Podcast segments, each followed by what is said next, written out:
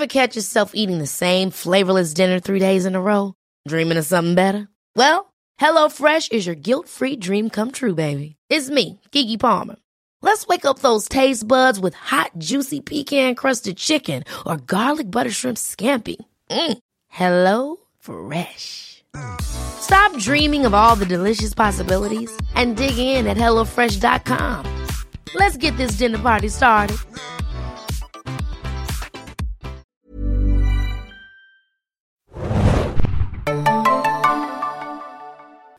Ahoi, hoi, liebe Serienjunkies da draußen und willkommen aus der Selbstquarantäne. Hier ist Adam. Wir besprechen heute The Walking Dead. Zwei Folgen, wie ihr es von uns bereits angekündigt bekommen habt, mit mir in der Selbstquarantäne, aber weit entfernt ist heute. moin, moin, Hanna hier. Ähm, ja, wie angesprochen besprechen wir zwei Walking Dead Folgen, nämlich die zwölfte der zehnten Staffel Walk With Us, die auf Deutsch heißt Was Alpha will. Und dann gibt es natürlich auch noch die 13. Folge der 10. Staffel, nämlich What We Become. Die heißt auf Deutsch Michons Weg. Und die könnt ihr montags immer beim Fox Channel schauen. Keine 24 Stunden nach der US-Premiere. Aktuell wegen der Corona-Pandemie allerdings nur im englischen Original mit deutschen Untertiteln bei der TV-Ausstrahlung. 21 Uhr am Montag immer. Ähm, ja, also ihr wisst, äh, habt vielleicht auch bei Serienjunkies schon gelesen, äh, die Coronavirus-Pandemie äh, hat uns alle auch ein bisschen im Griff und da äh, gibt es natürlich auch die Botschaft, dass äh, die Synchronstudios die Arbeit eingestellt haben, weswegen es da jetzt teilweise leider zu Verzögerungen kommt und deswegen, da sind auch die Pay-TV-Sender nicht gefeit vor. Da kann man halt leider im Moment, glaube ich, auch nichts machen einfach. Und die Sicherheit der Sprecher und der Beteiligten auch in der Regie geht da natürlich ganz klar vor, würde ich sagen. Absolut. Also ich finde es ja auch gut, dass dann äh, trotzdem die Folgen im Original gezeigt werden. Also so ein bisschen schade natürlich für manche Leute vielleicht, aber Gott sei Dank zeigen sie sie noch und machen jetzt nicht irgendwie noch Pause. Manche Serien wurden ja auch mittlerweile schon verschoben, ne, weil die deutsche Sync nicht kommt. Also da bin ich doch ganz ja. happy, dass sie die Ausstrahlung einfach fortführen. Genau. Ähm, das betrifft halt auch Dr. Who. Äh, das wurde ja schon für den 16. April auf Fox angekündigt, aber das wird jetzt äh, leider bis auf weiteres verschoben werden müssen. Aber aufgeschoben ist ja nicht aufgehoben und das wird alles, sobald wir das hier alles überstanden haben, glaube ich, auch nachgeholt. Äh, wir haben natürlich auch wieder viel Feedback bekommen auf den verschiedensten Wegen unter der Review. Äh, bei Twitter haben wir auch sehr viel Feedback bekommen zu der ganzen Eugene und Rasita-Geschichte, obwohl du kannst besser, Anna, mach's mal. Rosita. genau, äh, die uns ja so ein bisschen aus der Bahn geworfen hatte. Äh, wir hatten jetzt so ein bisschen geteiltes Feedback bekommen, die es, glaube ich, eher verstanden haben als wir. Ich und Hannah, glaube ich, wir bleiben ein bisschen dabei. Es war trotzdem alles strange. Ja, ich, ich hatte das Gefühl, genau, vielen Dank für die, für die ganzen Mails und, und äh, die ganzen, ähm, ja, man muss ja schon fast sagen, Interpretationen diesbezüglich. Ich glaube, alle fanden es total normal, dass auch man als Rosita irgendwie so eine Art von Test äh, laufen lässt. Wir haben ja schon verstanden, was es sollte und was es zeigen sollte, aber einfach die, die Art und Weise, wie Rosita das gemacht hat, ist mir ja einfach komplett suspekt. Ähm, aber ja, da scheinen wir wohl alleine zu sein, Adam. Scheint komplett normal zu sein da draußen. Wir freuen uns natürlich auch äh, über euer ganzes Feedback bei Twitter, dass wir jetzt alle zwei Wochen wieder die Besprechung machen. Ich glaube, da hatten wir auch schon einige äh, positiven Stimmen zu bekommen. Und natürlich freuen wir uns auch auf alle äh, Bewertungen bei Apple Podcasts beziehungsweise früher iTunes. Da sind ja auch ein paar äh, neue dazugekommen. Vielen Dank, gerne weitermachen damit. Genau, da gehen natürlich die ganz lieben Grüße raus an Schmudo und Mr. Mainstream, wenn ich mir die richtig notiert habe und auch meine Schrift richtig lesen kann. Also ihr wart wirklich ganz bezaubernd und ganz, habt ganz viel Feedback auch gegeben. Ich erinnere mich auch noch an eine ganz süße Mail von, von Daniela, die sich sehr köstlich über Beta Hase ähm, amüsiert hat. Adam, ich habe gestern auch noch mal deine, ähm, deine Reviews gelesen und irgendwo sagst du auch Beta hoppelt davon, wo ich dachte, du hattest auch immer noch den Hasen im Kopf, oder? Natürlich, das war völlig beabsichtigt. nee, sehr gelacht. Aber sag mal kurz vorab, bevor wir hier reingehen in die, in die Zombie-Apokalypse, wie geht's dir denn momentan gerade? Also wir sind, haben, wie gesagt, heute Dienstag. Ähm, wie, wie ist so deine Stimmung gerade? Äh, ja, äh, Zweckoptimismus wahrscheinlich. Ähm, ich ich mache das Beste aus der Lage, habe äh, anständige Vorräte und gehe halt wirklich nur so, wenn es wirklich sein muss, nochmal einkaufen. Äh, ansonsten äh, löse ich das viel über äh, Telefonie und über äh, WhatsApp und wie sie alle heißen, ähm, indem ich meine Freunde und Familie irgendwie kontaktiere regelmäßig. Ich versuche mich ein bisschen auch mit Humor aufzulockern, indem ich halt so ein paar Memes rumschicke oder so. Äh, ich glaube, anders kommt man aus der Sache auch nicht raus. Und ich freue mich auch, dass äh, ein gewisser Streamingdienst jetzt gestartet ist, den ich hier vielleicht namentlich nicht unbedingt nennen muss. Aber darüber haben wir auch einen Podcast gemacht. Ähm, ja, äh, und bei dir, Hanna? Ja, ich, ich weiß auch nicht. Ich bin momentan so ein bisschen, ich weiß nicht, ob du das auch kennst, ähm, mal geht's mir absolut okay und ich denke, alles wird und so. Und dann manchmal habe ich auch so das Gefühl, ach, es ist irgendwie alles ganz schrecklich. Ähm, also ich habe so sehr so Ups and Downs. Irgendwie geht es doch äh, so ein bisschen hin und her. Ähm, natürlich äh, gehe ich auch nur ganz, ganz selten raus. Aber ich war gestern zum Beispiel äh, nach langer Zeit auch wieder einkaufen, gerade irgendwie was Frisches mal zu holen. Und wenn du dann so in der Schlange stehst vorm Supermarkt, äh, um dich rum so ein Gerüst und dann so Leute mit Masken und so ein Security-Dude dann so einzeln da die, die Leute in den Supermarkt schleust, was natürlich alles richtig und wichtig ist. Aber ich dachte gerade, ich wäre in so einem, weißt du, in so einem Sci-Fi-Film, wo so eine so ein, so ein Kriegsausnahmezustand ist und man irgendwo, weißt du, in, irgendwo eingesperrt ist oder so. Also ich fand, es war eine ganz komische Stimmung. Und dann denke ich natürlich so, hey, ne, das ist jetzt nur eine Zeit und alles wird gut so ungefähr. Aber ich merke auch, dass, dass ich einfach so ein bisschen durch den Wind bin einfach. Aber witzige Geschichte. Heute zum Beispiel dachte ich, okay, ich möchte nicht weiter in meiner Jogginghose irgendwie rumlaufen und habe mich komplett zurecht gemacht. Ich trage gerade meine beste Bluse, mein bestes Jackett, ich trage ein Pencil Skirt. Also ich bin gerade so, als würde ich irgendwie auf den, auf den teuersten Empfang gehen. Ähm, tut auch ganz gut, muss ich ganz ehrlich sagen, für die Psyche. Der DHL-Mann hat sich ein bisschen erschrocken. Aber ich glaube, man muss ja, ja auch. Glaube, Genau, ja, man, muss glaub, man muss sowas ab und an vielleicht auch mal machen, einfach mal, um aus diesem Trott ein bisschen herauszukommen. Und äh, was, was, was wir auch bei Twitter neulich gesehen haben, was ich sehr interessant fand, äh, wenn ihr uns bei Twitter folgt, äh, Mediahor und Awesome Arndt, ähm, ich habe da einen Vergleich gefunden von dem Poster zur ersten Staffel von The Walking Dead, wo Rick da so mit seinem Pferd auf dem Highway in Atlanta äh, rumreitet und das echte Bild, was es da gerade in der Welt gibt, äh, wurde von einigen Usern nachgestellt und das ist schon äh, relativ unheimlich. Wahnsinn, so. ne? Also erstmal dieses, erstmal wurde mir auch bewusst, wie geil dieses Poster eigentlich ist, ne? Ähm, und dann, ja, ich habe es auch, du hast mich sogar auch verlinkt, ne? Es ist Wahnsinn. Also auch was für eine Idee, ne? Hat irgendwie so ein Fotograf hat sich auf die Brücke gestellt, ne? Und das Bild nachgestellt. Wahnsinn. Ja. Also ja, aber dann denke ich auch immer, wenn ich sowas sehe, kriege ich wieder Angst, weißt du? Ich weiß nicht, das, das sind ja. Sachen, da, ich finde sie interessant und, und Wahnsinn natürlich, aber dann merke ich wieder, dann gucke ich doch lieber bei dir deine Hundevideos an, weißt du? ich finde sowieso momentan ist äh, glaube ich, wirklich das, das Beste. Ja, ich frage mich gerade tatsächlich so ein bisschen, wo unser liebster Dog in The Walking Dead ist. Den haben wir jetzt auch schon seit einigen Folgen nicht mehr gesehen. Ich hoffe, man schweigt ihn jetzt nicht irgendwie weg. Äh, und er hat noch seinen großen Auftritt. Ich habe ja auch in meiner Review zur ersten Folge, die wir gleich besprechen werden, da noch eine Theorie. Ähm, äh, vielleicht sehen wir ihn ja im, im Zusammenhang mit Conny nochmal wieder. Ich würde es mir fast äh, sehr, sehr, sehr, sehr doll wünschen, oh Gott, dass wie, da was kommt zu Dog. Wie geil wäre das dem, so eine, äh, so eine Walking Dead MVP. Ja, so eine geile, so eine, so eine Folge nur aus Dog-Sicht. Was der die ganzen letzten Tage gemacht hat und Wochen. Weißt du? Oh, ja. finde ich ganz schön. Oh, ja. Jo, aber ja, dann auch ganz liebe Grüße da draußen an alle, äh, ja, natürlich, äh, die zu Hause sind, die auch die, die natürlich arbeiten und die systemrelevant sind und äh, Wahnsinnsjob momentan machen, die Leute, die irgendwie auch Angst haben, was die Zukunft bringt. Also deswegen versuchen wir jetzt mal einfach eine Stunde abzulenken mit äh, Apokalypse. Komischerweise kann ich Walking Dead noch ganz gut gucken, weil das ist irgendwie ich denke da nicht an die jetzige Zeit, komischerweise. Ich glaube, ich könnte die erste Staffel nicht gucken, aber jetzt so in der zehn, wo wir schon jahrelang da drin sind, fällt es mir relativ leicht. Jo, dann steigen wir, glaube ich, ein in Walk With Us, äh, die zwölfte Folge der aktuellen zehnten Staffel. Ähm, und die geht ja direkt weiter, wo wir äh, aufgehört hatten, nämlich in der Schlacht zwischen den Überlebenden und äh, den Whisperers. Und wir sehen, wie Hilltop tatsächlich lichterloh brennt und äh, Carol sich beispielsweise mit ihrem Bogen um die brennenden Walker kümmert. Auch äh, Yumiko und Aaron sind da zugegen. Daryl hat weiterhin seinen Morgenstern, über den wir ja schon diskutiert hatten, ob er denn in der Situation jetzt irgendwie äh, praktisch ist oder nicht. Und auch Elden und Earl sind an den Katapulten und langsam äh, machen die Untoten dann weniger Radau und äh, die Überlebenden haben das so ein bisschen in, äh, im Griff. Aber natürlich müssen wir auch feststellen, dass Hilltop erstmal ein bisschen aufgegeben werden muss. Ja, ich habe mich, also erstmal so von der von der Darstellung her fand ich es eigentlich ganz gut gelungen, weil ich kein Problem hatte mit der Beleuchtung, weil es ja, wie du schon erwähnt hast, sehr brannte. Ne? Also die Lichtquelle war ja eindeutig die die ganzen Feuer, die da die da rumoren. Ich fragte mich so ein bisschen, was explodiert da denn eigentlich die ganze Zeit? Ist dir, ist dir das aufgefallen? Da gab es dann immer so Explosionen in Hilltop, wo ich mich fragte, was was was explodiert denn da? Mhm. Hast du dich das gefragt? Ja. Das ist eine gute Frage.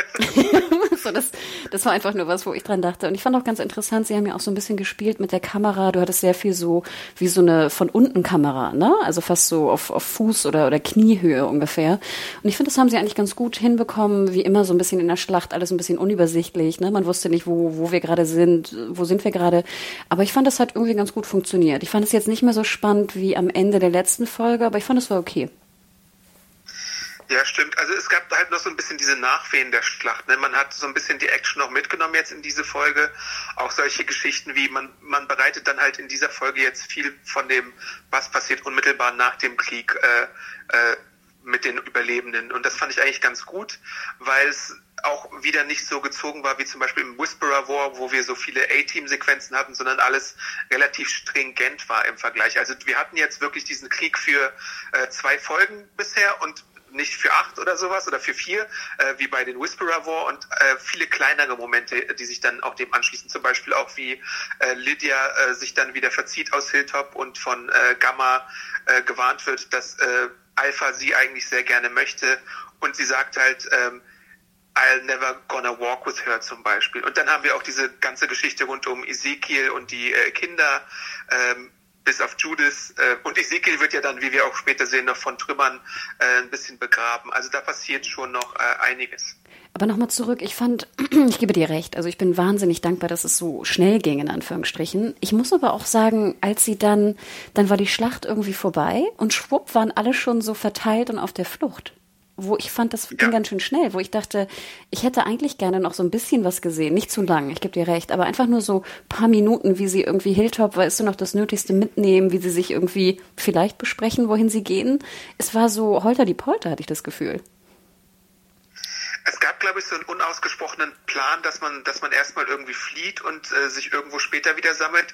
Das, das sieht man ja auch später, zum Beispiel bei der ganzen Daryl Ezekiel-Sache. Die hatten sich ja sogar gesagt, äh, einer von uns nimmt die Kinder, aber wir haben halt nie erfahren, wohin geht's eigentlich. Das sehen wir dann immer erst äh, später, wenn es soweit ist, hier in dieser Situation. Ja, aber auch sozusagen, was nehme ich mit aus Hilltop, oder? Also ich hatte das Gefühl, das war wirklich so, du hattest die Schlacht, dann auf einmal war der, der Zombieberg da und dann war Cut und du sahst alle kleinen Truppchen sozusagen, die jetzt irgendwo hinlaufen.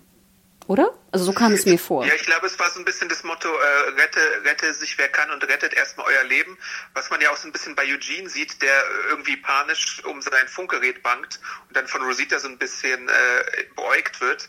Äh, aber er muss es ja dann auch, glaube ich, größtenteils so ein bisschen verbrennen lassen und kann da, glaube ich, nur noch so ein paar Einzelteile irgendwie rausfischen und dann hoffen, dass er das irgendwo wieder aufbaut, oder? Das habe ich so zumindest ein bisschen verstanden. Fand ich auch ganz niedlich, dass er sein Funkgerät unbedingt retten wollte. Und du hast recht, ich meine hier diese Villa und sowas, ne, die brennt ja auch lichterloh. Trotzdem hatte ich so das Gefühl, die Zombies waren ja eigentlich noch draußen, oder? Die waren ja nicht in Hilltop. Klar, das Feuer war in Hilltop, aber ja. ne, sozusagen die Zombies hatten ja die diese Palisade oder was auch immer das jetzt ist, nicht wirklich überschritten, würde ich sagen, oder? Oder eingenommen. Also ich weiß nicht, mir, mir kam das irgendwie sehr schnell vor. Ich hätte gern noch mal so kurz so ein bisschen äh, den Aufbruch, glaube ich, gesehen. Aber ich fand, es war okay. Also wie gesagt, ich puppe jetzt auch nur rum des Puppenwillens. Und inmitten dieser Aufbruchstimmung und des Chaos gibt es dann auch so eine Situation vor den Credits der Folge noch, wo ich mir dachte, ist das jetzt hier ein weiterer Traum oder ist es die Realität? Weil Yumiko sieht die blutige Magna äh, inmitten der Herde herumlaufen und ich dachte mir, sollen wir jetzt glauben, Magna ist eine der Zombies? Sollen wir hier glauben, äh, Magna hat äh, die Sache überstanden und ist alleine da ohne Conny? Äh, und das erfahren wir dann auch äh, relativ, also innerhalb der Folge noch, dass Magna tatsächlich es geschafft hat, rauszukommen, aber Conny verloren hat. Das fand ich ehrlich gesagt ganz geil, die Szene. Also fand ich sehr bewegend. Äh, erstmal Magna, mir fiel schon doch recht eindeutig auf, dass sie jetzt kein Zombie ist oder kein Walker. Ähm, ich fand auch, sie sah ganz schön fertig aus und war ne, auch so ein bisschen eingeschmiert, wo ich dachte mir, ja, das reicht scheinbar. Also du musst nicht eine Fleischmaske aufhaben, sondern so ein bisschen eingeschmiert sein, wie wir wissen, reicht eigentlich. Ähm, ich fand, das war toll. Das war ein toller Opening Credit Endmoment, fand ich. Und dann äh, sind wir auch kurz schon auf der Whisperer-Seite, wo Negan äh, einmal durchs Feld läuft, wo äh, die ganzen Untoten dann äh, brennen oder äh, da nieder sind und er schlägt ja auch einen tot, was natürlich nicht so ein bisschen im Sinn ist von Alpha, die ja eigentlich die Horde dann eher wieder aufbauen möchte und er kriegt auch so einen Rüffel. Ich glaube, es war Beta, der in den, ich weiß gar nicht, ob es Beta oder Alpha war, äh, aber jemand von beiden sagt ihm dann halt, äh, do not do this again und äh, Alpha sagt halt, glaube ich, many guardians were sacrificed und es ist nicht der Sieg, den ich wollte, es ist, es, eigentlich wollte ich ja Lydia wieder an meiner Seite haben. Und dann gibt's auch halt auch noch von Negan diesen einen, einen der coolsten Sprüche irgendwie, also irgendwie mochte ich den, ich weiß nicht warum, äh, gegenüber Beta, at your service, Frowny Mac Two Knives, als er äh, weitere Walker versammeln soll und die nicht weiter killen soll mit äh, Lucille. Ähm, aber er stellt sich halt auch ein bisschen doof dabei an. Ich gebe dir recht. Ich fand, das war ein super Joke. Ich finde sowieso immer, wenn, wenn Beta und äh, Negan so aufeinandertreffen, ist auch so ein, so ein Männer-Gemacho-Gedöns, so ist so gegenüber Alpha auch. Finde ich eigentlich ganz interessant. Ja. Und Negan sehen wir dann auch noch ähm, wieder, weil äh, jemand äh, im Hintergrund wegkumpelt. Ich musste erstmal äh, kurz hingucken, aber das wird ja auch relativ schnell geklärt. Es handelt sich da um Lydia. Und dann trifft Aaron ja auf äh, Negan. Und die beiden hatten ja auch schon ihre äh, Schwierigkeiten äh, in letzter Zeit und Aaron kümmert sich da um den Verletzten, hat aber auch gleichzeitig das Problem, dass er Negan halt in dieser, ich glaube, er trägt da zu dem Zeitpunkt gerade die Zombie-Maske und will ihn halt so äh, angreifen, aber Negan versucht zu beschwichtigen. Es ist halt wieder so dieses typische Drehbuchproblem. Negan hat einen Plan, kann ihn aber nicht aussprechen. Also so viel kann man, glaube ich, schon mal vorwegnehmen. Oder er möchte halt um sein Leben äh, kämpfen. Das ist halt zu dem Zeitpunkt für die Zuschauer auch noch nicht ganz äh, klar, was da los ist. Ähm, Fand ich jetzt aber gar nicht so problematisch, weil ich fand es interessant. Also ich finde ja auch Aaron und Negan, diese Combo fand ich immer irgendwie ganz cool. Und dann läuft ja einfach Negan weiter. Und ich finde es eigentlich ganz schön, dass nicht direkt ausgesprochen wird, warum er es tut oder warum er ihm nicht hilft, sondern dass es nachher erst aufgeklärt wird. Also ich fand das eigentlich ja, für Walking Dead, sag ich mal, Show Don't Tell, äh, was selten vorkommt. Deswegen glaube ich, war es so ungewohnt. Und es ist ja dann auch, äh, wir sehen dann eine, eine kurze Szene mit Negan später, dass es halt wirklich Lydia war, die er dann aufsammelt und irgendwie äh, wegbringt. Und äh, bevor wir dazu wieder zurückkommen, gibt's noch ein paar andere Sachen äh, rund um die Hilltop Croonies, äh, aber ähm, ja, genau. Die Hilltoppies. Ich würde dann, genau, ich würde dann erstmal zu der Combo rüberlaufen, nämlich Kelly und Elden. Die sind ja mit Baby Adam unterwegs und auch äh, Gamma ist bei dieser kleinen äh, Gruppierung mit dabei. Ähm, und da versucht ja Elden, der ja jetzt so ein bisschen sich um das äh, verwaiste Baby kümmert, äh, so in Babysprache zu sprechen, aber sowohl Kelly als auch Mary beziehungsweise Gamma äh, finden das ja nicht so geil und das Baby weint halt auch weiter, weil es natürlich auch gerade äh, weiß ich nicht, ganz unruhig ist und eine Schlacht so ein bisschen miterlebt hatte. Und dann versucht Mary die ganze Zeit ihre Tantenratschläge zu geben, von wegen, versuch's doch mal mit irgendwie Rubbing und Shashi Noises, äh, war es, glaube ich, äh, was der Ratschlag war. Und äh, er kriegt's nicht hin, aber als sie dann übernimmt, äh, gibt's äh, eine kleine Babypause.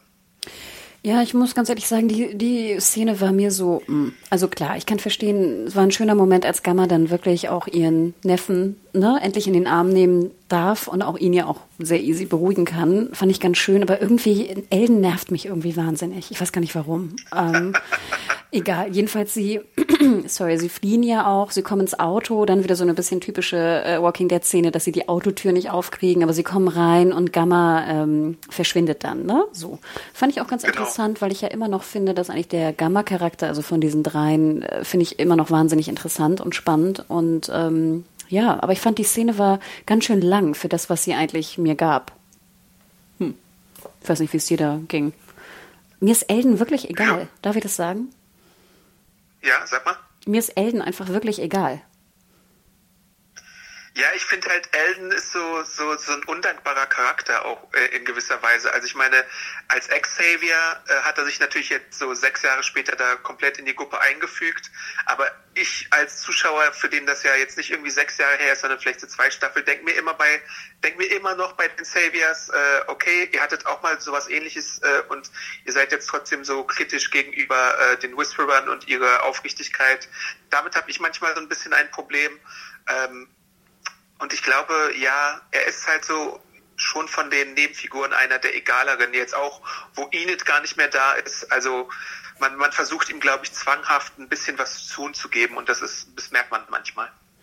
Ja, weil, wie du es gerade schon sagtest, ich habe immer noch das Gefühl, dass ich seinen Charakter noch nicht so ganz einschätzen kann. Und ich finde, du kannst ihn ja ruhig auch ein bisschen das Arschloch machen oder du kannst ihn auch einen guten Charakter machen, aber du musst dich irgendwie entscheiden und es mir auch ein bisschen darstellen. Jetzt sehe ich ihn immer nur in irgendwelchen Szenen irgendwas tun, aber so seinen Charakter habe ich immer noch nicht so ganz begriffen. Er hat doch mal gesungen auf Irisch und so. Das war doch Charakterzeichnung Number One. Na gut, wir singen aber nicht nochmal, oder?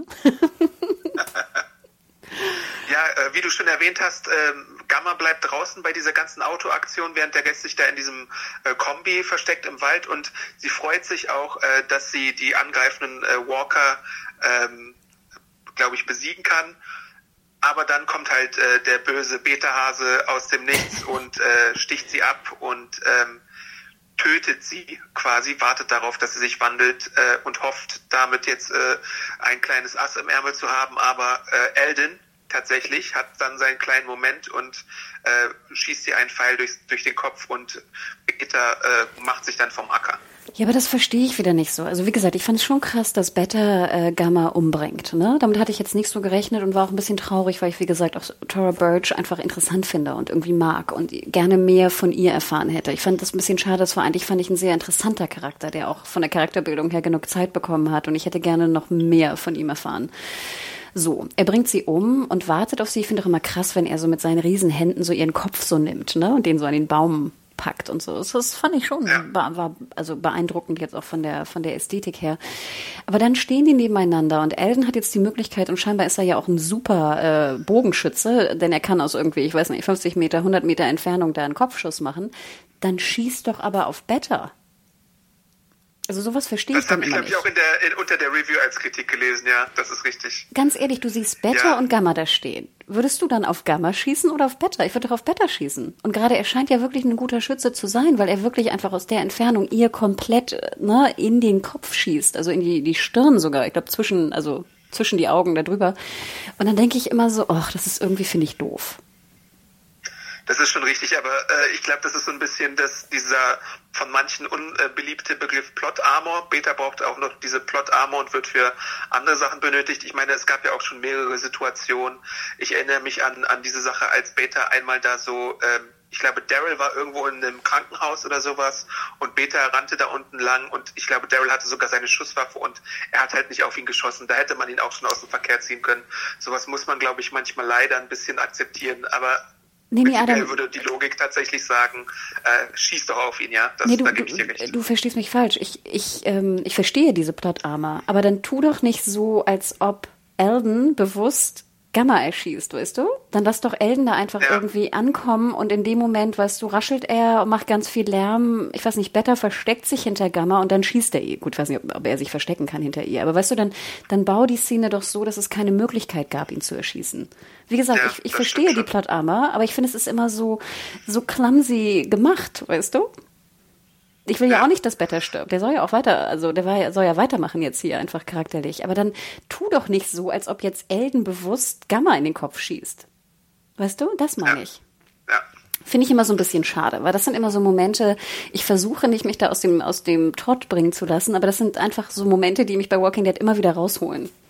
Leider in dieser ganzen Gamma-Beta-Geschichte gibt es noch eine kurze Sache, weil äh, es gelingt ja Gamma sich so ein bisschen zu wehren und ein Stück von äh, Betas Maske runterzureißen und dann kommt so ein Rando daher, der äh, Beta zu erkennen scheint. Und das finde ich so ein bisschen in der Serie unglücklich gelöst. Also, da muss ich ein bisschen ausholen. Es gibt äh, rund um Beta, auch bei der Flashback-Szene gab es ja so ein paar äh, Anspielungen auf seine musikalische Karriere oder seine musikalische Vergangenheit. Dann gab es in Fear the Walking Dead, ich glaube es war in der vierten oder fünften Staffel, glaube ich, einmal einen Song zu hören, der über so drei Ecken auch Better zugewiesen wurde. So.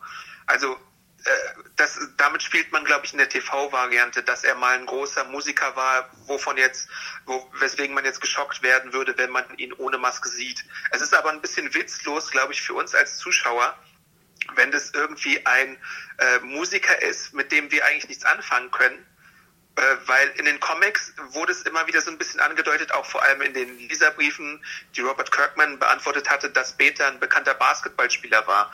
Also ich verstehe, dass man diese Basketballnummer auch nicht so richtig durchziehen kann, aber dann ist diese ganze Geschichte hier mit dieser, mit dieser Erkennung und mit dem Musikerding so ein bisschen, weiß ich nicht, Easter Egg für so eine ganz kleine Gruppe, würde ich sagen, und sonst ansonsten auch ein bisschen verschenkt. Vielleicht mache ich mir da auch zu viele Gedanken. Vielleicht ist es bei dir zum Beispiel auch, weil es dir total egal war, einfach so flutsch und weg gewesen, aber mich hat so ein bisschen beschäftigt. Witzig, dass du es erwähnst. Ich wollte nämlich darauf auch ansprechen. Also ich finde ja prinzipiell interessant, dass er vielleicht eine berühmte Persönlichkeit in dieser Walking Dead Welt ist. Ne? Also finde ich ja eigentlich einen super interessanten Ansatz.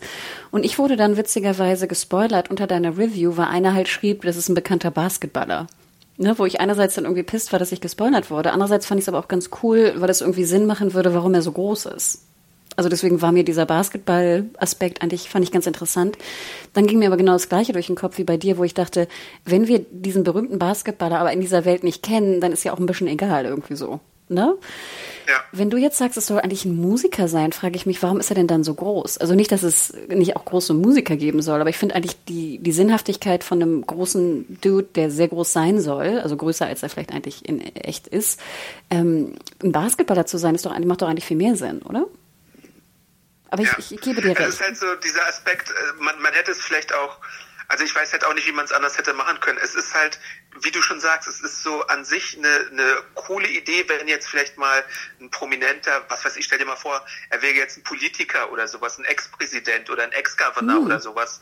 Das wäre ja auch mal ein interessanter Ansatz, dass, dass, dass er sich so als Maskenfreak dann irgendwie entwickelt hat. Aber so wie es jetzt ist, war es halt so ein bisschen, okay, das hatten wir jetzt, ist so für die Superfans, aber leider ist der, funktioniert der Payoff nicht so ganz, wie man sich vielleicht denkt, außer du bist jetzt irgendwie super aufmerksam und verfolgst alles, was es da bei Walking Dead gibt.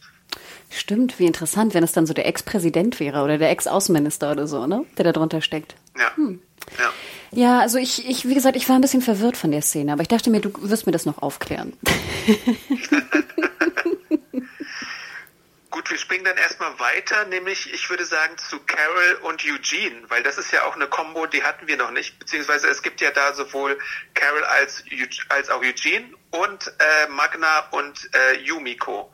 Äh, bei Yumiko und Magna gibt's erstmal, das können wir vielleicht schneller ab, abdröseln, aufdröseln als die andere Geschichte. Da gibt's das erste Gespräch seit ihrem großen Streit, wo sie halt auseinandergegangen sind und äh, nochmal diese Erinnerung an, an ihre frühere Zeit äh, ähm, äh, äh, bisschen diskutiert hatten, weil äh, wir erinnern uns, Yumiko war mal die Anwältin von Magna und äh, sie hat halt immer noch so ein paar misstrauische ähm, Gedanken, was Magna angeht. Und Yumiko ist ja jetzt auch so ein bisschen im Bildtop die äh, Chefin sozusagen äh, der Community. Und ähm, da gab es ja diese ganze Geschichte, wo äh, Magna und Kelly und Conny und wie sie alle heißen, glaube ich, diesen Secret Stash irgendwo im Wald hatten. Das, das haben die meisten bestimmt auch schon wieder vergessen, aber es ist halt, da sind sie halt auseinandergegangen und dann gab es diese ganze Höhlengeschichte. Und jetzt war ich mir bei dieser Geschichte, da musst du mal äh, sagen, was du dazu denkst, nicht so sicher, ob, ob es uns jetzt sagen sollte, haben die sich jetzt vertragen oder machen die jetzt eine Pause? Also ich meine, nach dem Krieg ähm, werden sie jetzt vielleicht wieder zusammengeschweißt, aber ich hatte irgendwie so ein zwiespältiges Bild von dieser ganzen äh, Geschichte. Wie siehst du das? Na gut, ich fand ja sowieso diesen Streit, in Anführungsstrichen, den sie hatten, fand ich ja jetzt auch einfach nur, ich fand, das war ja nicht so wie ich ihn in Erinnerung hatte, nicht im Sinne von jetzt trennen wir uns. So, das war der schlimmste Streit der Welt. Das war für mich so ein, so ein kleines Ding am Rande irgendwie. Und dass dann natürlich diese Frage war, oh Gott, wir sehen uns nicht mehr und ich würde diesen, diesen Streit gern noch klären, bevor wir vielleicht sterben oder so, finde ich, machte irgendwie schon Sinn. Ich habe aber die ganze ähm, Szene eigentlich mehr so verstanden, dass ähm, es zeigen sollte, dass Magna einfach auch mal am Ende ihrer Kräfte ist. Also ich fand es sehr auffällig, wie, wie schwach sie dargestellt wurde oder wie, weißt du, wie, wie erschöpft, wie, sonst ist sie ja immer so super stark gewesen, weißt du, und so, so super dominant ja. und, und lief immer so, was ich ja sehr mochte, ne, dieses Rumgelaufe, was sie immer hat, dieses, diese wahnsinnige Bewegung. Und jetzt saß sie ja sehr passiv und sehr so fast wie ernüchtert, ne, und, und erschöpft und traurig auf dieser, auf diesem Baumstamm oder was auch immer das war. Ich dachte, dafür war das eher da. Ich, wie gesagt, also ich dachte nicht, dass, ich habe mich nicht gefragt, ob die jetzt noch zusammen sind oder nicht. Ich denke, in so einer Welt, in die die da sind, du wirst ja immer noch Gefühle haben, auch nach dem Streit irgendwie. Oder? Also das ging mir so durch den Kopf. Ich glaube, okay, ja. so habe ich das, wie gesagt, ich habe die, die Worte oder die Sätze nicht mehr im Kopf, die sie gesagt haben. Ich glaube, es ging aber auch mehr darum, wo jetzt, ähm, wie heißt sie? Conny, die andere? Nee, Caddy? Conny. Dass auch die Frage war, wo jetzt Conny ist, weil ich meine, das war doch auch so deren Gruppe, ne? Und ich glaube, Yumiko fragte jetzt ja. eigentlich auch eher, wo ist sie denn? Also wo ist unser, weißt du, unser Dude, mit der wir diese Welt auch überlebt haben? Ähm, aber wie gesagt, ich glaube, ich war gar nicht so aufmerksam. Ich fand aber ganz interessant, Mahilka, die Schauspielerin von Magna, auch zu sehen, jetzt in so einer bisschen verletzlicheren Art und Weise.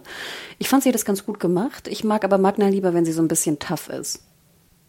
Ja, und dann gibt's ja auch noch diese Angelegenheit, wo Yumiko zu Carol geht und die eine reinhaut, weil sie, äh, sie ihr ja quasi die Schuld dafür gibt, äh, dass Conny dann da eingesperrt ist, weil sie hat ja diese ganze Dynamitgeschichte da angeleiert. Ähm, und dann äh, springen wir rüber zur äh, Carol und Eugene Interaktion. Und ich wollte gerade sagen, das fand ich eigentlich viel interessanter, dass Yumiko wirklich da einfach auch mal sich aufregt. Deswegen, ich glaube, diese ganze Szene meiner Meinung nach war eigentlich mehr wegen ähm, was war das jetzt? Conny, ne? Wegen Conny gedacht. Conny, ja. Und deswegen, glaube ich, kam nochmal dieser, dieser äh, Ausfall auch gegenüber Carol, weil ich meine, ganz ehrlich, hätte ich ja auch gut verstanden. Warum Carol da jetzt da ihr Dynamit gezündet hat, war ja auch unnötig, glaube ich, wie wir es auch explizit gesagt haben. Und ich fand es eigentlich ganz, ganz äh, verständlich, dass sie da auch einfach ihrer Wut irgendwie, ähm, ne, dass die rauskommt. Klar, also ich würde jetzt auch, finde ich krass, dass sie ihr eine runterhaut und zwar richtig, ne? Ich glaube, sie nimmt ja auch ihre Faust und sowas, also finde ich schon ja. wild. Aber ich, ich konnte da irgendwie auch ihre Wut verstehen in dem Moment. Und jetzt kann ich auch mit meiner wilden Dog-Theorie kommen, denn ich glaube und ich hoffe, aber ich kann mir auch vorstellen, dass es vielleicht nicht gemacht wird. Ähm, wir haben ja jetzt äh, Conny als die Person dargestellt, die neben Daryl so ein bisschen am besten mit Dog kann. Und wir wissen, dass Conny äh, irgendwo noch in dieser äh, Höhle zwischen der Horde vielleicht sein könnte. Ähm, vielleicht wird ja, kommt ja Daryl irgendwann mal auf die Idee, Doc, äh, sie was schnüffeln zu lassen von ihr und dann so findet man sie. Das ist Genius, das weiterhin. Adam, sehr gute Storyline. Das ist die beste. Wie gesagt, ich möchte eine ganze Folge haben aus der Sicht von Doc. Dann kriegt er von Daryl das Schnüffel und findet sie dann in der Höhle. Perfekte Folge. Yay! Hast du schon deinen dein Funko? Nee, ne? Wann sagtest du, kommt der nochmal raus? Nee, ich glaube, der ist noch nicht draußen. Oh. Nee, aber wirklich, wenn du ihn hast, dann mach mal ein Foto. Würde mich freuen. aber jetzt kommen wir ja zu meiner Lieblingsszene. Und zwar, wie Carol da auf, auf dem Baumstamm, Stumpf, Stumpf glaube ich, sitzt und diesen Zombie, ja. der da aus dem Laub kriecht, immer so die Hand weghaut. ja. Fand ich ja eine super Szene. Und ich musste auch sehr lachen, weil ich dachte mir, das ist nicht Baumi, sondern Laubi. Fand ich cool. Fand ich echt eine gute Idee. Und ich musste auch lange nachdenken, hatten wir eigentlich schon mal jemals eine Eugene Carroll Szene und mir ist, glaube ich, partout keine richtige eingefallen, weil die waren, glaube ich, auch oft äh, geografisch einfach getrennt voneinander. Äh, aber jetzt haben sie halt so ihre kleine Interaktion und er vertraut sich ihr an, was äh, Stephanie angeht, seine Funkpartnerin. Und ähm, er hat jetzt auch so die Zweifel, sollte er nach dieser ganzen Angelegenheit mit dem zerstörten Funkgerät äh, trotzdem zu dem Treffen in einer Woche gehen oder nicht. Und sie sagt halt ganz klar, äh, mach es. Wobei ich mich aber auch fragte, ich glaube, Carol wäre jetzt, also wäre ich Eugene, würde ich glaube ich nicht meine, meine Liebesprobleme Carol anvertrauen, oder? Ja, das stimmt schon. Das ist ein sehr merkwürdiger Partner, aber also gut, warum ich, halt nicht? Ne, ich meine, wenn, wenn jetzt hier auch, wie gesagt, nachher finden alle das ganz normal. Wir kriegen bestimmt wieder ganz viele Posts, dass die sagen, ist doch super normal. Also klar, irgendwie verstehe ich es ja auch, dass er vielleicht mit einer Frau reden wollte und einer anderen Person als äh, Rosita. Ja, kann ich auch verstehen. Aber wie gesagt, ich glaube, ich würde nicht mich Carol anvertrauen in dem Moment. Aber whatever. Ich fand auch schön, die beiden zu sehen. Ähm, ich finde immer noch, dass er gut aussieht, wenn man seinen komischen Schwanz da hinten nicht sieht. Ähm, und ich bin gespannt, was daraus wird. Das ist eigentlich momentan eigentlich die Storyline, auf die ich am gespanntesten bin, was jetzt mit Stephanie und der anderen Gang oder was auch immer das ist, äh, wird. Sehr interessant fand ich halt auch, dass in dieser Episode auch so ein bisschen das Motto war, dass man nicht immer kriegen kann, was man will und das sehen wir auch später sogar nochmal, äh, sowohl in dem Fall von Magna und äh, Yumiko als auch bei Carol, als auch bei äh, Eugene, obwohl Eugene vielleicht wahrscheinlich der Einzige ist, der sogar noch kriegen könnte, was er will, äh, wenn er denn Stephanie doch noch trifft. Und äh, kurz danach sehen wir auch, dass Carol, glaube ich, Lydias Waffe dann schon äh, im Wald findet. Aber dazu kommen wir dann auch bei einem anderen Storybogen hier nochmal. Als nächstes geht's weiter mit, ähm, es, ist sehr viel, es sind sehr viele einzelne Gruppen in dieser Episode, wie mir gerade auffällt. Nämlich äh, als nächstes würde ich sagen Daryl äh, und die Kinder. Ähm, denn der ist mit äh, Rosita und Jerry und seiner Familie sowie Diana und so ein paar Randos unterwegs äh, und sucht jetzt verzweifelt nach äh, beim Treffpunkt, den sie abgemacht haben, nach Ezekiel. Äh, der sollte nämlich schon längst da sein und dann äh, schiebt Daryl natürlich auch ein bisschen Panik, als das nicht so ist. Und auch Nabila, die Frau von äh, Jerry, hat halt Angst um ihre Kinder, weil sie nicht da sind, wo sie sein sollten. Ja, da musste ich ein bisschen lachen bei der Szene, wo sie dann nachher Ezekiel finden und er unter so einem Blech liegt. ich dachte mir so, dass, ich hätte gerne das Making-of gesehen, wie einfach, weißt du, dieses Blech auf ihn gelegt wird und er dann so, oh, oh Gott, wo sind die Kinder? Da so raushüpft. Ähm, ja, ich fand es sah ein bisschen simpel aus, aber ähm, ja, ich meine, die Frage, wo die Kinder ist, ist natürlich verständlich. Und ich fand auch Nabila und Jerry hätte ich auch schon wieder so ein bisschen vergessen, dass die beiden ja auch noch da sind. Ähm, ja, fand ich äh, okay, dass das jetzt die, die Frage ist, wo sie sind. Ich musste dann auch wieder an deine, deine ähm, Geschichte denken aus dem letzten Podcast, dass du ja weiterhin fragtest, warum eigentlich die Kinder überhaupt im Hilltop waren. ja, warum ähm, hat man die extra dahin geschafft? Ja, also das ist natürlich die, die andere Geschichte. Ähm, aber ja, sollen wir schon zu den Kindern kommen, wo die dann waren? Ja, genau. Wie sich herausstellt, äh, sind die nämlich bei Earl, der ja Judith, glaube ich, auch gerettet hatte in der Schlacht, weil Judith hatte ein bisschen mitgeschnetzelt bzw. mitgeschossen, aber konnte dann ja auch zum Beispiel nicht äh, das durchziehen. Da haben wir wieder so ein Ding, als als dann vor ihr, glaube ich, ein äh, Whisperer um Gnade gebettelt hat. Also wir, wir sehen zwar immer wieder, dass Judith so sagt, gut, sie ist neun Jahre alt oder sowas, dass sie sagt, sie möchte da mitmachen, aber dann halt doch immer wieder noch ihre Menschlichkeit hat und nicht einfach so einen äh, Menschen äh, umbringen kann, wenn es darauf ankommt. Ich wollte gerade sagen, und, also äh, halt, darf ich noch ja. kurz was sagen dazu? Das fand ich eigentlich ganz interessant, weil, ähm, also wie gesagt, ich kann, konnte das eigentlich ganz gut nachvollziehen, weil ich immer denke, okay, irgendwelche in Anführungsstrichen Walker da irgendwie abzuschnetzeln, ist, glaube ich, einfach immer noch was anderes als ne, ein Whisperer, der Mensch ist. Und soweit ich das gesehen hatte, stirbt der Whisperer ja auch, oder? Also ich dachte mir so, ist das ja, Judiths genau. erster Menschenkill gewesen? Ja, ich, ich weiß es gerade gar nicht.